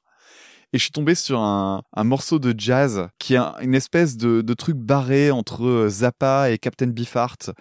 Le guitariste sur l'album, c'est Fred Frust, qui est, le, qui est un guitariste qui a bossé avec John Zorn. Et le morceau, je l'ai trouvé excellent. Et en fait, je me suis rendu compte que la chanson euh, Je pleure tout le temps, c'est une chanson qu'ils avaient écrite au départ pour qu'elle soit produite en 83. Et en fait, elle a été laissée de côté pendant 30 ans. Et moi, je l'ai adorée. Et je l'ai adorée pourquoi? Bah, en fait, je l'ai adorée pour ses paroles, notamment le refrain. C'est-à-dire que les, les paroles en français, me... c'est vraiment qui tout double chez moi. Dès que t'as trop de vocabulaire, que ça, que ça pète plus haut que son cul, j'ai vraiment du mal. Je me souviens d'un documentaire, euh, c'était le documentaire de Psych Up euh, au moment de leur, de, leur album We Love You All. Il y, a, il y a le chanteur à un moment donné qui parle des paroles et tout ça, et il y a le guitariste qui lui dit oui, mais toi tu fais des paroles à la Agnès Jaoui, Euh, parce que justement il est du genre à faire des, des paroles trop chargées. Euh, bon, chez eux, ça me dérange pas trop, mais généralement, c'est un peu un truc qui a un gros tue l'amour pour moi. Et là, c'est tout l'inverse. Donc, les paroles du refrain, c'est je pleure quand il me dit je t'aime, je pleure quand il me dit pas je t'aime, je pleure quand il me dit tu m'énerves, je pleure quand tu- je pleure parce qu'il m'énerve. Et après, le tout doudou doudou qui, qui donne l'impression qu'il aurait dû avoir une autre phrase à cet endroit-là, mais oh, pff, non, on va s'arrêter là. Et en fait, ce moment-là où elle dit euh, je pleure quand il me dit je t'aime, je pleure quand il me dit pas je t'aime, je trouve ça vraiment d'une naïveté que je trouve super touchante. J'ai envie de la prendre dans mes bras et de dire mais tu sais, quand il te dit je t'aime, faut pas être si émotive, il t'aime, c'est tout. Et puis quand il te dit pas je t'aime, mais c'est pas grave, ça veut pas dire qu'il t'aime pas, tu vois. Il y a vraiment un truc qui se passe à cet endroit-là que je trouve très très beau. Et euh, à côté, il y a plein de petites idées dans l'instrumental que j'aime bien. Euh, notamment, il y a cette fameuse euh, progression, ce que j'appelle la progression James Bond. C'est-à-dire, tu passes d'un demi-ton, de, de demi-ton en demi-ton. Donc, refrain ultra touchant. Alors, il y a un énorme faux pas dans la chanson. Mais un faux pas colossal qui fait que je pense que ce que je vais faire chez moi, c'est prendre le morceau, couper le passage qui me dérange et faire un montage pour garder la chanson euh, parfaite. C'est le passage parlé. hein. T'en- Tout à l'heure, tu, tu parlais de, des inconnus avec le je n'ignore pas de le savoir. Là, on a un beau où euh, c'est un peu Carla Bruni, quoi. Euh, où ça fait. euh, c'est quoi en plus qu'elle dit à ce moment-là C'est. Euh, attends, je l'ai noté quelque part aussi. je me doute. Euh, ça, ça sent pas bon. oh, j'aime un grand et même pas méchant, qui tendrement Oui, écoute ça. mon chant. Et elle, et elle le fait, elle le fait façon euh, Carla Bruni. Euh, J'aime un enfant dans le vent. Tu vois, c'est ridicule. Euh, ce passage-là, il est vraiment gênant. Pourtant, c'est con parce que l'instrumental derrière à cet endroit-là, est super beau. Donc c'est un gros gros faux pas. Mais j'aime tellement la suite euh, et le, refrain que franchement, je m'en fous. Et voilà. Donc moi, j'ai énormément aimé cette chanson. Je suis très content d'avoir découvert Aksak Maboul. J'ai très très hâte de découvrir le reste de ce qu'ils ont fait parce que ça m'a l'air vachement bien. Et la reprise, bah la reprise, euh, déjà, c'est une reprise. euh, quand tu cherches la, chanson, tu tombes plus facilement sur la reprise que sur la version originale parce que apparemment, ce cher Fabien Berger, Flavien Berger, pardon, il est, bah voilà, c'est un artiste télérama, un recuptible, machin bidule. C'est le genre de truc où tu te dis euh, tout le monde connaît euh, et toi quand tu regardes, tu cherches, tu te dis merde, en fait c'est moi le gros nul qui connais pas. T'as toujours l'impression de te sentir con parce que euh, c'est genre connu dans une petite sphère et ils en font des caisses, bref. Donc version électroacoustique, ça fait un peu penser à, à du R, période Playground Love et tout ça. donc en gros, tu prends ton CD de R, euh, trois Prozac et puis t'écoutes une chanson un peu au ralenti. Il y a de la basse à la Gainsbourg. euh, ce que j'aime bien, c'est le traitement du piano. Le, je sais pas si t'as fait attention, mais le piano, en fait, on entend le craquement de, de l'instrument. Mm. On entend le bruit des touches. Il y a un côté super euh, organique, euh, genre ça fait enregistrement sale en fait. Moi j'aime beaucoup ça parce que par-dessus t'as de l'électro qui est ultra propre et lisse en fait. Et, je trouve que les deux se marient extrêmement bien.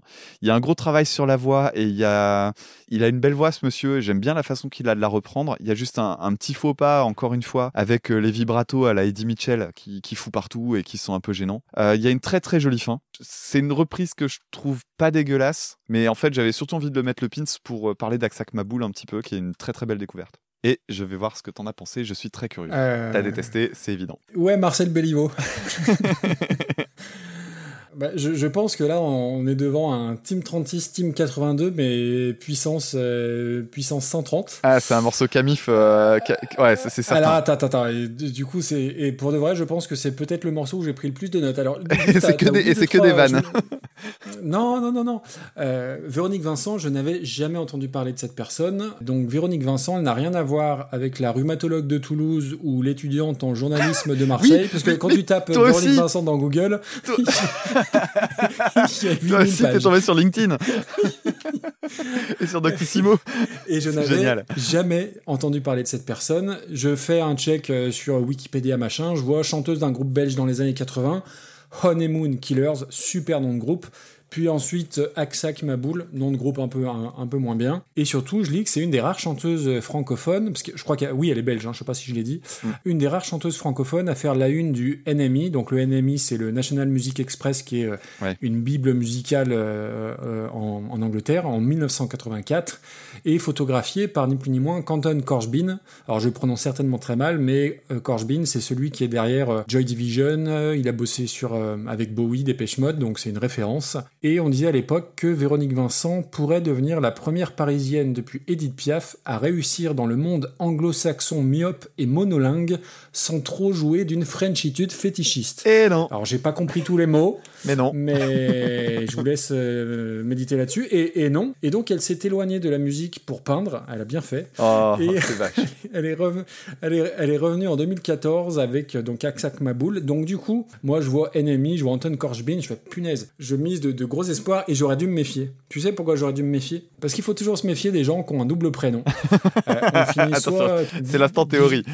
non, oui, on finit soit tueur en série, Guy Georges, Émile Louis, Patrick Henry, Oui, bah oui. soit joueur de foot, donc il y a Florian Maurice, il y a Thierry Henry, et le recordman étant José Karl Pierre Fonfan, qui a quatre prénoms dans son nom, Euh, donc dédicace à- aux fans de foot. Euh, première écoute, j'ai pas compris. Deuxième écoute, j'ai pas compris. Et donc là, moi, je, tu, tu- tu- parlais des, tu parlais du texte. Alors là, je, je- je lance un, appel à tous les abonnés de Télérama et, de la Camif et tous les assidus de France Inter. Est-ce que vous pourriez, s'il vous plaît, me donner la définition d'un artichaut évanescent? C'est pas pour moi, c'est pour un ami. C'est, enfin, alors, il y, a des chansons qui se bonifient avec le temps. Alors, celle-ci se maléfie. Ah non, non, non, non, non, non, non, non, non, je suis pas ah, non, d'accord. Attends, attends, attends. Non, non, tu, me laisses. Tu as parlé 47 minutes sur la VO, c'est mon tour. hein. tu sais, souvent on dit qu'une chanson est intemporelle et c'est un compliment. Et ben là, elle est intemporelle, mais parce qu'on perd toute notion du temps tellement c'est long. Euh, L'instru rétro 8 bits, euh, c'est pas possible. Euh, moi, j'ai cru que c'était le Palmacho. J'ai cru qu'il Oui, y avait un, oui, oui, ça, ça un, je te- un- un bug je euh, sur Spotify et que c'était une parodie du Palmacho. c'est très caricatural. La mélodie du synthé qui suit la ligne de chant, euh, j'aime pas trop ça. Le synthé à la Patrick Coutin, euh, encore moins. Alors là, j'ai des notes, j'arrive pas à me relire. T'es trop énervé. Euh, T'as écrit comme un bourrin. ah oui, non, si. Il y a des claps qui ont dû être enregistrés sur GarageBand. Et surtout, bah, le, le texte, formidable dictionnaire de rimes en en, le vent, le temps, le néant, le levant, tout y est passé. Ah mais c'est marrant, moi j'en avais rien à foutre. L'artichaut évanescent, c'est fantastique. Le pire étant bien sûr le passage parlé, tu en as parlé. Alors moi j'ai pas noté Carla Bruni, j'ai noté à la Isabella Gia Bruni. Et donc là, ah, j'aime un grand et même pas méchant, qui tendrement. Mais arrêtez. Alors tu, j'ai- honnêtement, quand j'ai écouté ça, j'ai dit je vais appeler Damien, on va tout de suite arrêter Super Cover Battle. Je ne veux pas réécouter je- ce morceau une deuxième fois. Et je veux pas qu'il dise qu'il aime. Mais ça, quand j'ai vu que la reprise, elle faisait 6 minutes, et là j'ai dit, mais c'est pas possible. Donc la reprise, euh, Flavien Berger. Donc comme toi, je connaissais ce long, artiste euh, Télérama, France Inter et, et, et tutti quanti. Je ne juge pas parce que je n'avais jamais, jamais écouté, entendu quoi que ce soit de sa part. Décrit comme un artiste entre électro-psychédélique, euh, bon, ça partait bien. générique de base. Après la version originale, je dois t'avouer que j'avais quand même un peu les miquettes. C'est mieux fait, c'est c'est mieux produit. J'ai eu l'impression que c'était Vincent Delerme qui aurait pris des cours de chant, mais pas assez de cours de chant, ceci étant. Et tu sais, cette impression, quand tu regardes un film, t'as l'impression que ça fait euh, 1h30 que tu le regardes et qu'en fait, tu as à peine passé le premier quart d'heure. Et ben moi, ça m'a fait ça tout le long.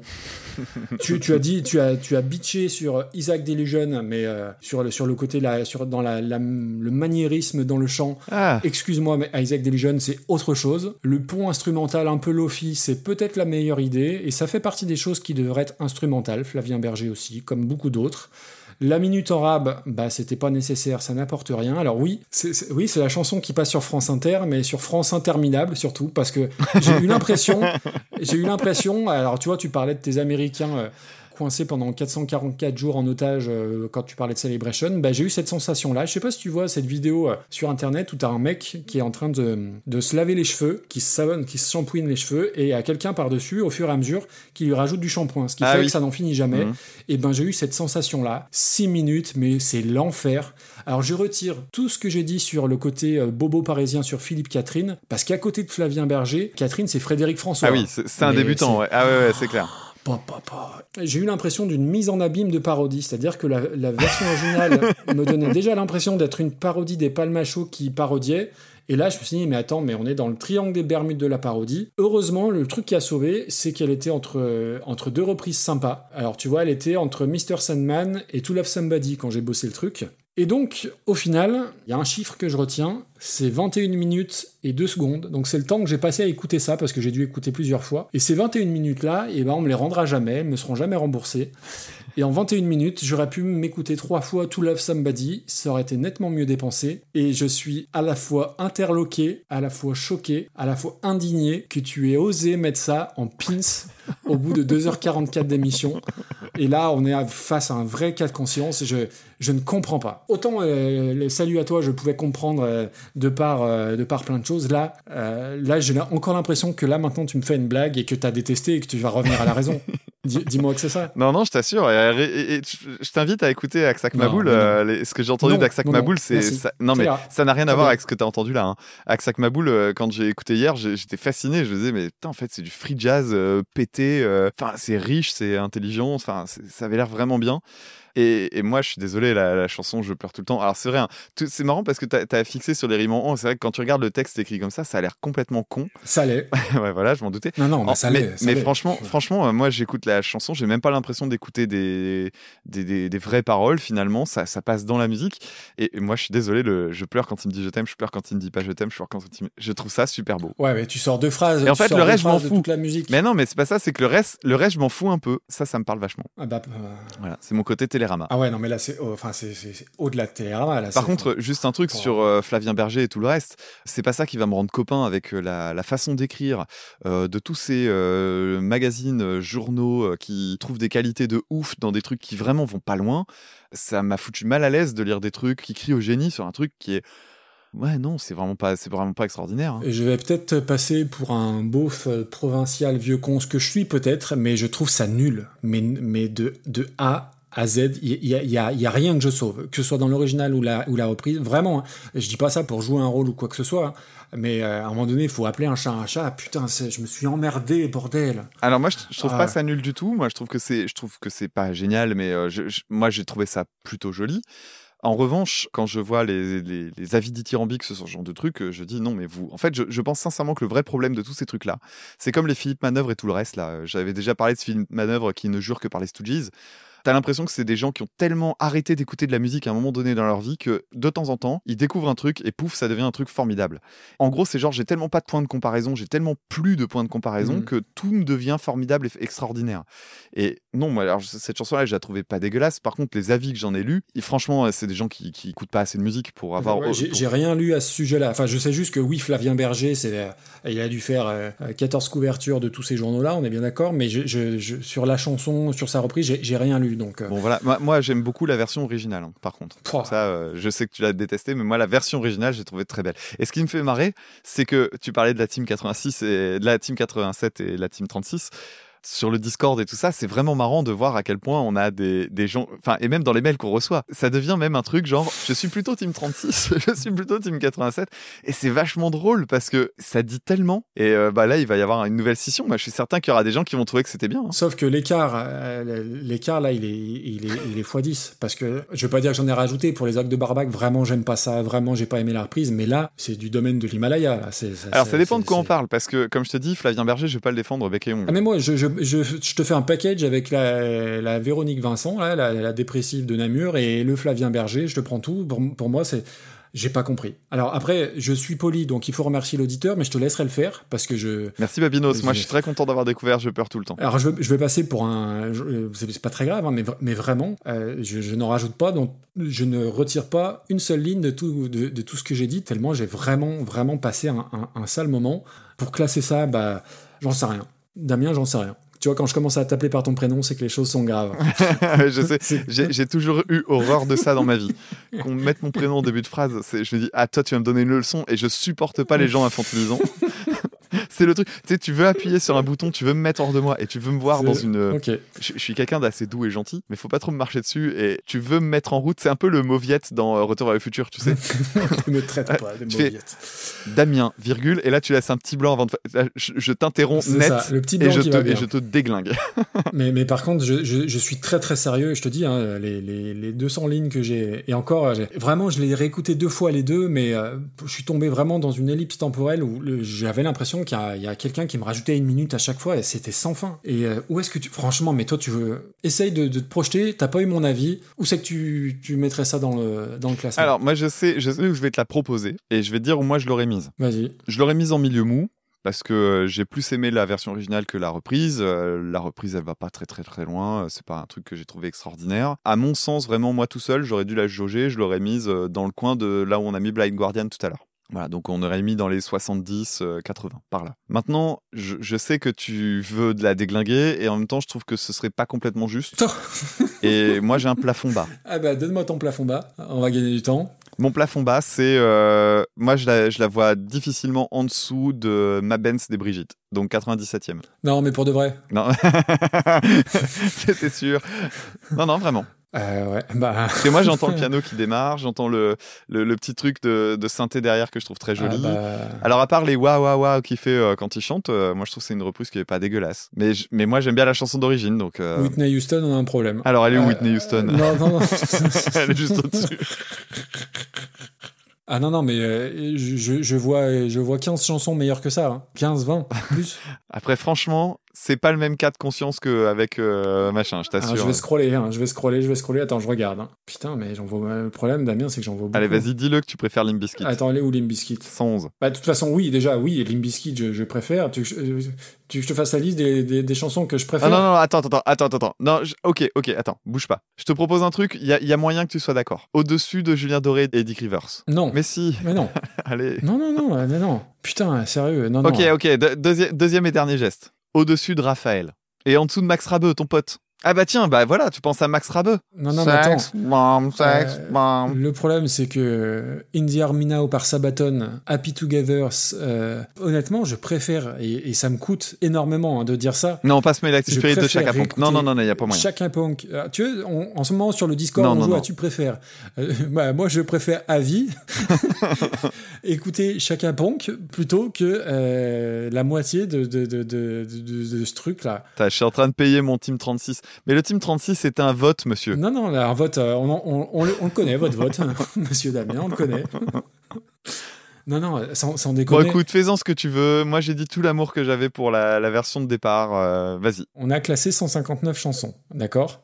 Mhm. Euh, Le problème, c'est que je vois énormément de, de- de chansons que je suis prêt à réécouter, euh, même sous la torture, alors que. Ah, moi, je réécoute pas euh, sous la torture euh, Disturbed, Bad Wolves. Là, Véronique, Véronique Vincent, j'a- j'a- j'avoue tout, même ce que j'ai pas fait. Non, non, mais Bad Wolves, c'est est- Disturbed, je peux pas. Là, là, vraiment, on est dans les tréfonds. Là, ça devient abusé. Ouais, là, ouais, ouais. Même Papayou par Catherine, quoi, s'il te plaît. Eh ben, écoute, si tu ton plafond si- Disturb, eh ben, moi, je la mets au-dessus de Disturb. Non, au-dessus de Bad Wolves, alors. Elles sont, de toute façon, elles sont collées, on peut pas faire autrement. non, non, non, non. Eh ben, la France jugera, monsieur. Bah, la France, ju- bah, écoute. Eh ben, en euh, attendant, tu sais quoi. Le jour où je travaille chez France Inter, eh ben, euh, je, je me débrouille pas pour te faire euh, entrer sur France Inter. Ah, mais, mais, mais, mais grand bien te fasse. Parce que non, non, je, je ne comprends pas. Mais pour le coup, je suis, alors, je suis à chaque fois pressé d'avoir la- l'avis de nos auditeurs et de nos auditrices. Mais là, là, là, il y a, il y a un vrai truc où je comprends pas. Salut à toi, encore une fois, c'est c'est pas mon truc, machin, et je comprends que ça puisse plaire. Là, parce que je dis toujours cette phrase, ça, tiens, ça marche pour le bingo, je comprends que ça puisse plaire. Là, je comprends pas que ça plaise. Je ne comprends pas pourquoi, comment, par quel bout. Vraiment, Ok. Dans ce cas, je me permets, mais euh, Laurence Bloch et Rebecca Manzoni, j'ai fait tout ce que je pouvais, vous l'avez entendu. Mon Voilà, CV est bah, disponible sur LinkedIn. Ben oui, mais, mais c'est là, c'est le pire, c'est que tu veux te vendre, donc t'en rajoutes exprès, alors qu'en fait tu la Ah détestes. non, non, non, non. C'est juste parce que c'est. Non, non, non, non, je pleure tout le temps. La version d'origine, je la trouve très bien, et la Ouais. version de Fabien Berger, je la trouve très sous-évaluée. ben, si vous pouvez égarer les bandes pour que ça ne ressorte plus jamais, euh, plus jamais, ni en podcast, ni en audio natif, ni en replay, et que ça soit et que ça tombe euh, dans les dans les oubliettes, mais ce serait un très grand service à rendre à l'humanité. Euh, parce Bon. que c'est pas Et possible. si vous êtes d'accord avec moi, euh, messieurs, dames, euh, rendez-vous sur le Discord pour faire comprendre à Maxime que c'est lui qui est dans l'erreur. Ah ouais, mais, et- mais c'est pas grave, c'est pas grave. Je suis très tourneboulé, Damien. Là, là Non, mais franchement, tu tu t'y attendais, non? Ah mais, ah, mais tellement pas. Euh, Quand j'ai quand j'ai vu que c'était ton pin, je fais putain, il va me piquer toutes mes vannes, tous mes trucs. Et euh, bah du coup, alors non, tu m'as pas piqué mes vannes, mais je comprends pourquoi. Et, et ah, non non non, mais et, et tu vois même encore là, je, je me dis mais il me fait il me fait une farce. Il me fait une blague, il va me dire mais non, euh, c'est nul, euh, t'as raison et tout, on la, on la dégomme. Non. Et non. Tu peux demander à madame, j'ai passé ma semaine à lui dire que j'étais j'étais amoureux du refrain. Et, et tu vois alors, alors, c'est drôle que tu dis ça. Hier, J'ai fait écouter à madame qui m'a dit c'est quoi cette merde? J'ai fait écouter à madame, j'ai dit je te dis rien, écoute cette chanson, qu'est-ce que tu en penses? Elle me fait ben bah, c'est pas bien. Je fais on est d'accord. Juste petite vérification comme ça, un petit check. Et donc du coup j'étais persuadé que tu allais être du même avis que moi. Mais là je, je tombe de ma chaise. J'en ai le, le, le souffle le souffle coupé. Ce podcast est plein de surprises et c'est ça qui est beau. Mais euh, c'est un truc que Giga Music aurait pu nous envoyer ça. Pour moi c'est Giga. Moi, moi, je trouve que le vrai giga d'aujourd'hui, c'était quand même Final Countdown. hein. Et je préfère écouter Tizzy Bone et, et- Bon, je pense qu'on en a assez dit. que- que Euh, cette là. moi, moi, j'aime bien, Oh, j'aime bien la chanson Je pleure tout le temps. Voilà. Et ben au revoir. Au revoir. Il n'y aura pas d'épisode 16. voilà, c'est la fin. Super. Non, C'était euh, une belle aventure, Maxime. Ouais, ouais, ouais, ouais, c'est écoute, euh, t'es nominé et je te, je te nomine pour sortir de la, de, de la, de la maison. c'est c'est terrifiant, terrifiant, terrifiant. Euh, il nous reste deux trois bricoles à dire, Eh oui. outre le fait que bah, on a quand même passé une bonne, euh, une bonne soirée. Oui. Euh, Il reste le pins auditeur. Il reste le pins auditeur, la question auditeur, exactement. Tu rappelles le principe? Alors le pins auditeur, très très important. On pose une question euh, là, à ce moment-là, donc dans 3-4 minutes. Et il faut m'envoyer votre réponse soit en message privé sur Twitter euh, ou Instagram ou sur, euh, par mail reconversionpodcast.gmail.com et si vous êtes tiré au sort, parce qu'il n'y aura que des bonnes réponses, on fera un petit tirage au sort et le gagnant ou la gagnante eh ben, verra sa reprise dans le prochain épisode. Voilà, voilà. Et donc plutôt que de, de mettre un jeu de mots à la con, euh, vous avez vu que ce soir les jeux de mots c'était pas c'était pas mon fort, j'en ai tenté quelques-uns, mais ils étaient très très moyens. On a décidé de réitérer l'expérience du flutio Maasai. Donc euh, Damien va nous interpréter un petit truc. Voilà, tout à fait. On va continuer les shitty flutes. euh, ça, ça, ça avait bien marché. On va continuer sur cette lancée. Alors, par contre, j'ai oublié ce que je voulais Ah, faire. Donc, attends. Ah mince. Amandine Donc là il est en train de réveiller Madame. Amandinouche C'était quoi la chanson que je devais faire? Déjà, j'ai oublié. Vis ma vie de poisson rouge. C'était quoi la chanson que je devais faire au, au flutio? J'ai oublié. D'accord, merci. Très bien. Donc, tu vois, je vais, je vais incarner maintenant. ok, à toi de jouer. Alors, tu m'accordes, hein? Ouais. Voilà, c'est bon, je suis, je suis juste. Attends, hein, je cherche la bonne note. Là je, là, je pense que je suis pas mal. tu l'as trouvé? Ouais, ouais, ouais.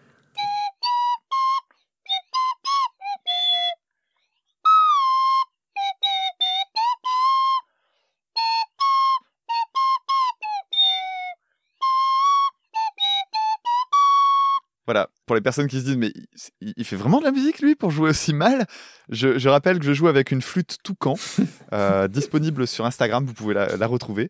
Euh, ça va devenir un peu une icône du podcast aussi, j'ai l'impression. C'est ça, la mascotte. Voilà, euh, c'est c'est une flûte à coulisses, donc c'est une tannée pour que ça joue juste, et c'est surtout un jouet pour enfants de la marque Bambina. Donc moi j'ai reconnu et c'est évidemment déjà mieux que Véronique Vincent et Flavien Berger. À vous de jouer.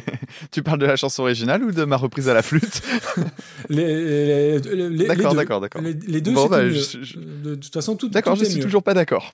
Euh, Qu'est-ce qu'on a oublié de dire? Non, bah, de remercier tout le monde bah, pour les listes qu'on continue de recevoir, pour les écoutes, pour Tout ceux qui nous font des retours sur Twitter, sur Instagram ou sur le Discord. En termes d'actualité, Damien, tu as des choses à... Est-ce que tu as l'analyse d'un album de Véronique Vincent à venir? Non, non, le, le prochain euh, épisode d'analyse, c'est un épisode qui est fort attendu puisque c'était celui que je dois, que je dois faire depuis un an euh, au sujet de Stupéflip. Donc euh, sur les albums Hypnoflip, euh, Invasion euh, paru en 2011 et euh, Stupvirus en 2018, si je dis pas de bêtises, ou 2017. Donc voilà, j'avais commencé un, le, j'avais fait un, un premier épisode coupé en deux euh, l'année dernière Mhm. euh, sur les deux premiers albums et donc je poursuis. Donc là, je suis en, en pleine période de décortiquage. J'ai commencé à refaire des instrus, de, enfin, tranquillou dans mon coin, et je vais commencer l'écriture bientôt. Il faut que je m'occupe d'un zig de pod aussi parce que j'aime bien alterner euh, épisode classique, épisode de type zig de pod. Puis surtout, cette semaine, il y a l'épisode sur Émilie Simon qui est paru. Épisode dont je suis très content et pour lequel j'ai eu d'excellents retours. Donc j'étais très très content de, de, de lire tout ce que j'ai pu lire euh, à la fois sur Twitter et sur le Discord justement. Mhm. Donc merci aux personnes qui ont pris le temps de le commenter et tout ça, ça fait, ça fait fort plaisir. Ça donne du sens aussi au travail qu'on qu'on mène. hein. C'était chouette. Euh, toi, tu as eu deux épisodes récemment de, qui. Il y en a un qui est paru il y a vraiment pas longtemps, puisqu'il paru hier matin sur Radiohead. Oui, bah, au- le jour où on enregistre, oui, hier est paru No Surprises de Radiohead par Regina Spector, dont on avait déjà parlé dans Super Cover Mhm. Battle, et je suis, euh, bah, je suis très content des retours que, que j'ai eu parce que à la base, Il est excellent. bah, je partais pour faire un, un petit épisode après le gros hors-série sur King X qui a, qui a très très bien marché, et je suis très très C'est le content. deuxième dont je voulais parler. ouais. Et en fait, dans la foulée, l'épisode sur Regina Spector, euh, il fait 40 minutes, donc pas loin de la durée du hors-série. Et euh, ouais, ouais, j'ai de, de super retours. Et, et du coup, alors je suis très content, mais d'un autre côté, euh, je suis un peu inquiet sur le prochain euh, parce que la, la barre est entre guillemets est, est- est assez haute et le prochain, euh, je l'ai déjà un peu décidé, il sera beaucoup plus court et ça sera très différent. Mais du coup, bah, j'espère que bah, j'espère que vous écouterez aussi nombreuses et nombreux. Mais ouais, ouais, l'épisode sur Regina Spector, j'ai pris beaucoup de, de plaisir à, à découvrir un peu ce qu'elle avait ce qu'elle avait fait en plus de ce que je connaissais et ça a l'air d'avoir bien plu, donc c'est cool. Elle a une vie incroyable aussi. C'est ça que j'aime Oui, bien dans ton, oui. dans ton podcast. Tu fais ce que moi, j'aime pas faire. C'est- C'est-à-dire aller faire de la bio aussi. Et c'est intéressant. Ah ouais, moi ça me branche bien ce genre de truc. Ouais, ouais, c'est c'est sympa d'ailleurs de voir euh, euh, qu'on a on n'a pas les mêmes façons d'aborder les choses et euh, du coup je prends vachement de plaisir à écouter ce que tu fais. D'autant j'ai j'ai souvent parlé de ton écriture que je trouve vraiment vraiment brillante. Euh, je regarde, je, je me permets, j'ai j'ai accès à ton à tes stats donc du coup je suis allé regarder. Euh, je te félicite grandement pour euh, l'épisode sur euh, King's X parce que C'est fou, hein bah, Ouais. c'est impressionnant, euh, d'autant plus que bah voilà, c'est quand même un, un vrai challenge que de parler d'un d'un groupe qui est finalement peu connu et de réussir à donner envie aux gens de le découvrir, c'est c'est cool. Bah, surtout que le titre chapeau. était, enfin était, j'ai pas mis le nom du groupe dans le titre de l'épisode parce que je trouvais que c'était pas très vendeur, donc je pensais me prendre un four monumental, surtout euh, 40 minutes d'un groupe euh, voilà qu'on connaît pas, et il a fait plus d'écoute euh, très rapidement que l'épisode d'avant qui était sur Sonic qui est un tube hein, interplanétaire, Mhm. et, euh, et je suis très très surpris et non non je suis très content, c'est cool, c'est cool. Et ah oui si et dernier truc, euh, j'ai enregistré un, j'ai fait une infidélité à Damien euh, il y a pas Oui, longtemps. que tu m'as dit après d'ailleurs. Ben oui, Comme parce quoi que on sent le côté un peu coupable. Parce que non, qui est con. C'est que j'étais pas sûr que ça se fasse et en plus comme ça on était 5 à enregistrer. Dit. Par rapport à ma connexion, je me suis dit à tous les coups ça va vraiment marcher et ça va tomber à l'eau. Donc euh, un peu par superstition, j'en ai pas parlé. Et donc vous devriez, euh, normalement ça sort au mois de février. En fait, c'est trois podcasts en un. C'est le, le crossover de la mort qui tue. Et euh, c'est un podcast de qualité. Voilà, j'en dis pas plus. Mais C'est très bien dit. on, on a bien rigolé. Voilà. Bon, et ben, qu'est-ce qu'on a oublié Bah, Damien je sais pas. Tu as envie de raconter autre chose? Qu'est-ce que tu as mangé hier soir? Euh, non, non, j'ai oublié. En plus, ah oui, euh, et dans l'épisode sur Regina Spector, il y a Madame qui parle. Oui, Et euh, en fait, c'était ouais, trop cool. Oui, oui, pour expliquer les coulisses, parce que euh, je vais passer pour un gros rat qui ne la remercie même pas dans l'épisode. Sauf qu'en fait, euh, quand elle a enregistré, j'avais déjà tout enregistré. Et au départ, euh, bah, je, je pensais faire la voix, moi, comme je fais souvent, avec un petit, un petit effet, un petit filtre, histoire de. Et je me suis dit, bah, je vais demander à Hello. Et je lui ai demandé, elle a accepté. Je dis, par contre, ouais, le reste, j'ai, euh, j'ai enregistré la fin, donc je vais pas refaire de remerciements, mais, mais je, le dirai dès que j'en ai la possibilité. Donc merci à elle. Et euh, c'est cool d'avoir, euh, d'avoir une autre voix que, que la mienne dans mon podcast. Donc, donc voilà. Eh ben, c'est très cool et c'était une belle surprise. Ça m'a fait sourire. D'ailleurs, je suis en train de vérifier. Alors, bouge pas. hein, On va vérifier. Alors, juste un, juste un truc en passant. Tu, tu es quand même un magnifique Gouja qui n'a pas remercié dans les, dans les dans, les, dans la description de ton épisode. Euh, oui, c'est mais, oui, oui, mais non, mais parce que j'avais tout préparé avant. Moi, je suis organisé comme gars. C'est-à-dire que quand je- quand j'enregistre, mes notes, elles sont déjà faites. Les notes YouTube, elles sont déjà faites. C'est tout. euh, attends, c'est tout au cordeau. Alors, je vais réparer cette injustice, je vais le faire tout de suite. non, non, mais je, je lui ai dit et, et j'avais j'avais qu'une hâte, c'est qu'on me dise, mais c'est qui la, la personne qui, qui parle? Donc, euh, non, non, euh, quand même, t'inquiète, t'inquiète. bon, très bien. Alors, on va faire la sélection des Ah morceaux oui. qu'on va traiter la prochaine fois pour pouvoir citer les auditeurs et auditrices qui sont euh, les, les prochains à passer sur le bio. Puisqu'on a cru comprendre en plus que ça faisait plaisir aux gens quand on leur disait. Donc, euh, bah, continuons, parce que nous, ce qu'on aime bien, c'est faire plaisir aux gens. La preuve, on a fait écouter Je pleure tout le temps. je pleure tout le temps. Je Je pleure tout le temps. Quelle erreur, je vais me pendre, je vais me pendre. Alors, Alors, quand attends, je fais mes je petites croix. quand il me dit pas je t'aime. Allez, Je pleure quand il me euh, dit donc tu nous aurons un titre de Florent Noblo. Non, c'est à toi là. On aura ensuite un titre de Étienne Bazin, On aura ensuite un titre de Guillaume du podcast La Confiture, puis un de Florent Laroche, un de Fred. un de Christophe, On aura un titre de Lison un titre de Suzon. et un titre euh, de De Brofi. Et je trouve ça super rigolo. On a deux, deux prénoms que j'aime énormément qui se suivent, euh, Lison et Suzon. Voilà, c'est, je trouve que le son on à la fin des prénoms féminins, c'est super beau. C'est vrai, c'est c'est pas commun. Très France Inter aussi comme prénom. Allez, alors Euh. comme vous avez entendu ce que pense Maxime de ce tout ça, vous apprécierez le. vous en tirez les conclusions que vous Ouais. souhaitez. Eh, bon, faut qu'on choisisse les chansons maintenant. Allez, faisons les sélections. On se retrouve dans 3 secondes. The final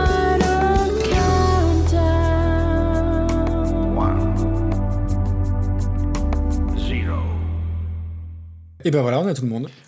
C'est bon, on a nos, on a nos 9 morceaux, plus euh, donc un emplacement vide pour euh, une personne qui aura répondu euh, à cette magnifique reprise que j'ai faite il y, a- il y a quelques minutes. Donc libre à vous de participer pour gagner le fameux Pins Auditeur et nous proposer la reprise que vous voulez en priorité. On refuse rien à cet endroit-là, c'est vraiment, un, c'est vraiment C'est un carte carte- une blanche. carte blanche pure et dure. Donc faites-vous plaisir. Bon, Damien, on a bien travaillé. Hein on a pas 3h18 d'enregistrement. On n'a pas été d'accord sur tout, mais c'est des choses qui arrivent et qui réarriveront certainement. Et moi, je t'avoue, je suis ultra content de, de, de voir cette merveille là dans, dans le classement, Cette merveille. qui est que- euh, Final Countdown par Ellie Ah Bruna. oui, ah oui, oui, ça c'est. J'ai trouvé ça magnifique. Ça fait partie des, des moments importants de 2021 déjà, et qui vont le rester, je pense.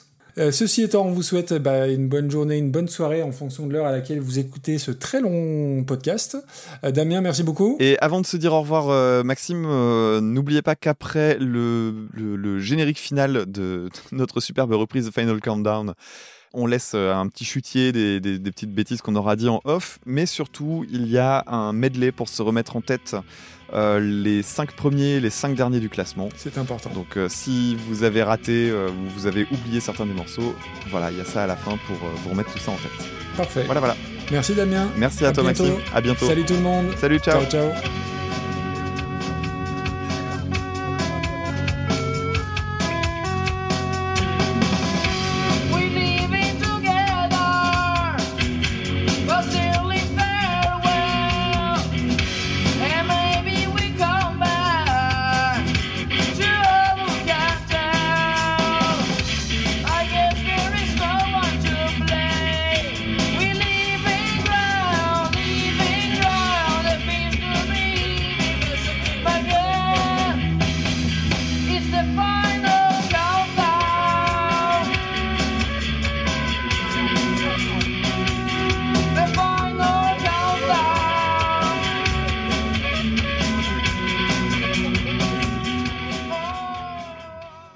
Ça va être compliqué ce soir. En termes de syntaxe dans mes phrases, c'est un, peu- c'est un- peu dur. Ouais, c'est l'apéro du, vendredi soir.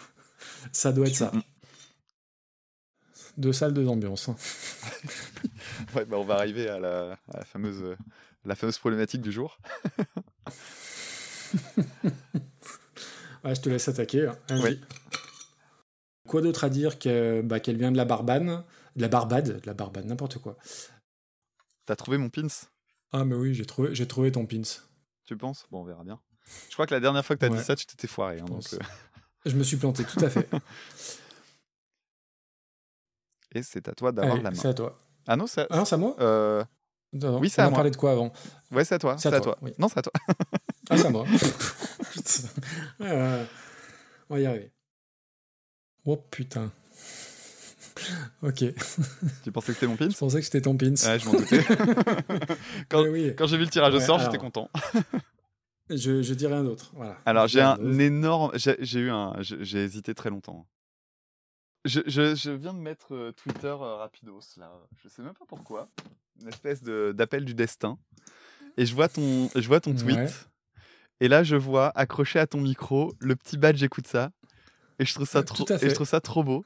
Et euh, du coup, j'ai envie de te dire merci parce que je trouve ça trop joli. Ah bah, je t'en prie. Non, non, tu vois, j'en ai donné un à mes enfants Ouais. et j'ai gardé le troisième. Et je l'ai mis là parce que. Oui, voilà, parce que parce j'avais prévu, j'avais fait exprès de t'en envoyer deux pour tes gosses et qui Ouais, ont- au top. donc ils n'ont pas compris ce qu'était un, ce qu'était un badge. bah non, ils connaissent pas. Qu'est-ce que c'est ça? Non, non, euh, j'exagère un peu quand même. Ils ont déjà dû voir ça à la télé ou, ou sur une vieille VHS. Là, tu t'es pas senti comme euh, le, le fameux gif avec euh, Steve Buscemi? Ah, bah, ah, qui est mon deuxième GIF préféré, exact. Non, non, pas, pas, pas jusque-là. Bon, allez à l'attaque. Parlons, euh, parlons peu, parlons bien. Parlons peu, parlons bien. C'est l'avant-dernière, celle-ci, on est d'accord. C'est l'avant-dernière, c'est-à-dire. Ah non, non, ah non, il reste. euh, J'en avais oublié. Il reste deux, il en reste deux après. Ok. Ouais, il reste quoi du coup? Euh, il reste Mr. Sandman Guardian et, et Je pleure tout le temps. et Je pleure tout le temps. ouais. Voilà, ok. Ok, ok. Donc tu vois où je suis euh, sur le pins? Oui, oui, oui, je vois, je vois, je vois où t'es. Et je veux pas en savoir plus. Du coup, alors, euh, la vraie question en, fil rouge, c'est euh, est-ce que, on, entre guillemets, on, on les prend au sérieux parce qu'ils ont fait des choses à côté et euh, est-ce qu'on se moque à cause d'eux euh, par rapport à cette chanson? Attends, je vais reprendre parce que là, j'ai rien compris à ce que j'ai dit. Oh. C'est pas mal ça. T'es content de savoir qu'on va parler de Je pleure tout le temps pour finir l'épisode? Je dis rien, euh, je, dis rien, je, ne dis rien, je, suis une tombe. Attends, je vais retrouver les paroles, j'ai pas envie de les travestir. Je pleure quand il me dit je t'aime. Quand il me dit pas je t'aime. Du coup, tu, ta- tu tapes je pleure quand il me dit je t'aime, euh, évidemment, euh, tu vas tomber sur des, sur des forums avec des gens qui se sentent pas bien. Allez, je tombe sur Kali maintenant. Quelle horreur. Pardon. Je vais te perdre. Non, non, je, je, je, je t'écoute, je bois tes paroles. Il en, il en faut encore une là? J'ai pas compté. J'ai pas compté non plus. attends, attends, Oh, j'ai... cassés. Ah, je suis organisé, gna gna gna.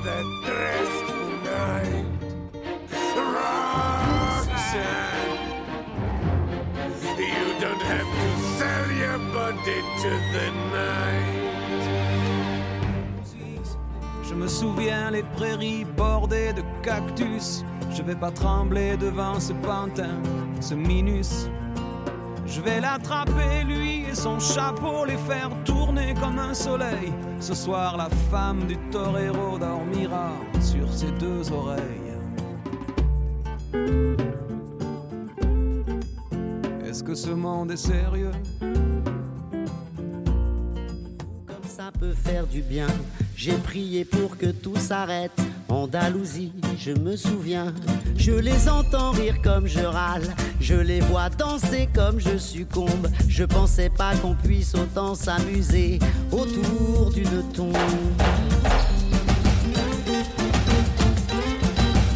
Est-ce que ce monde est sérieux?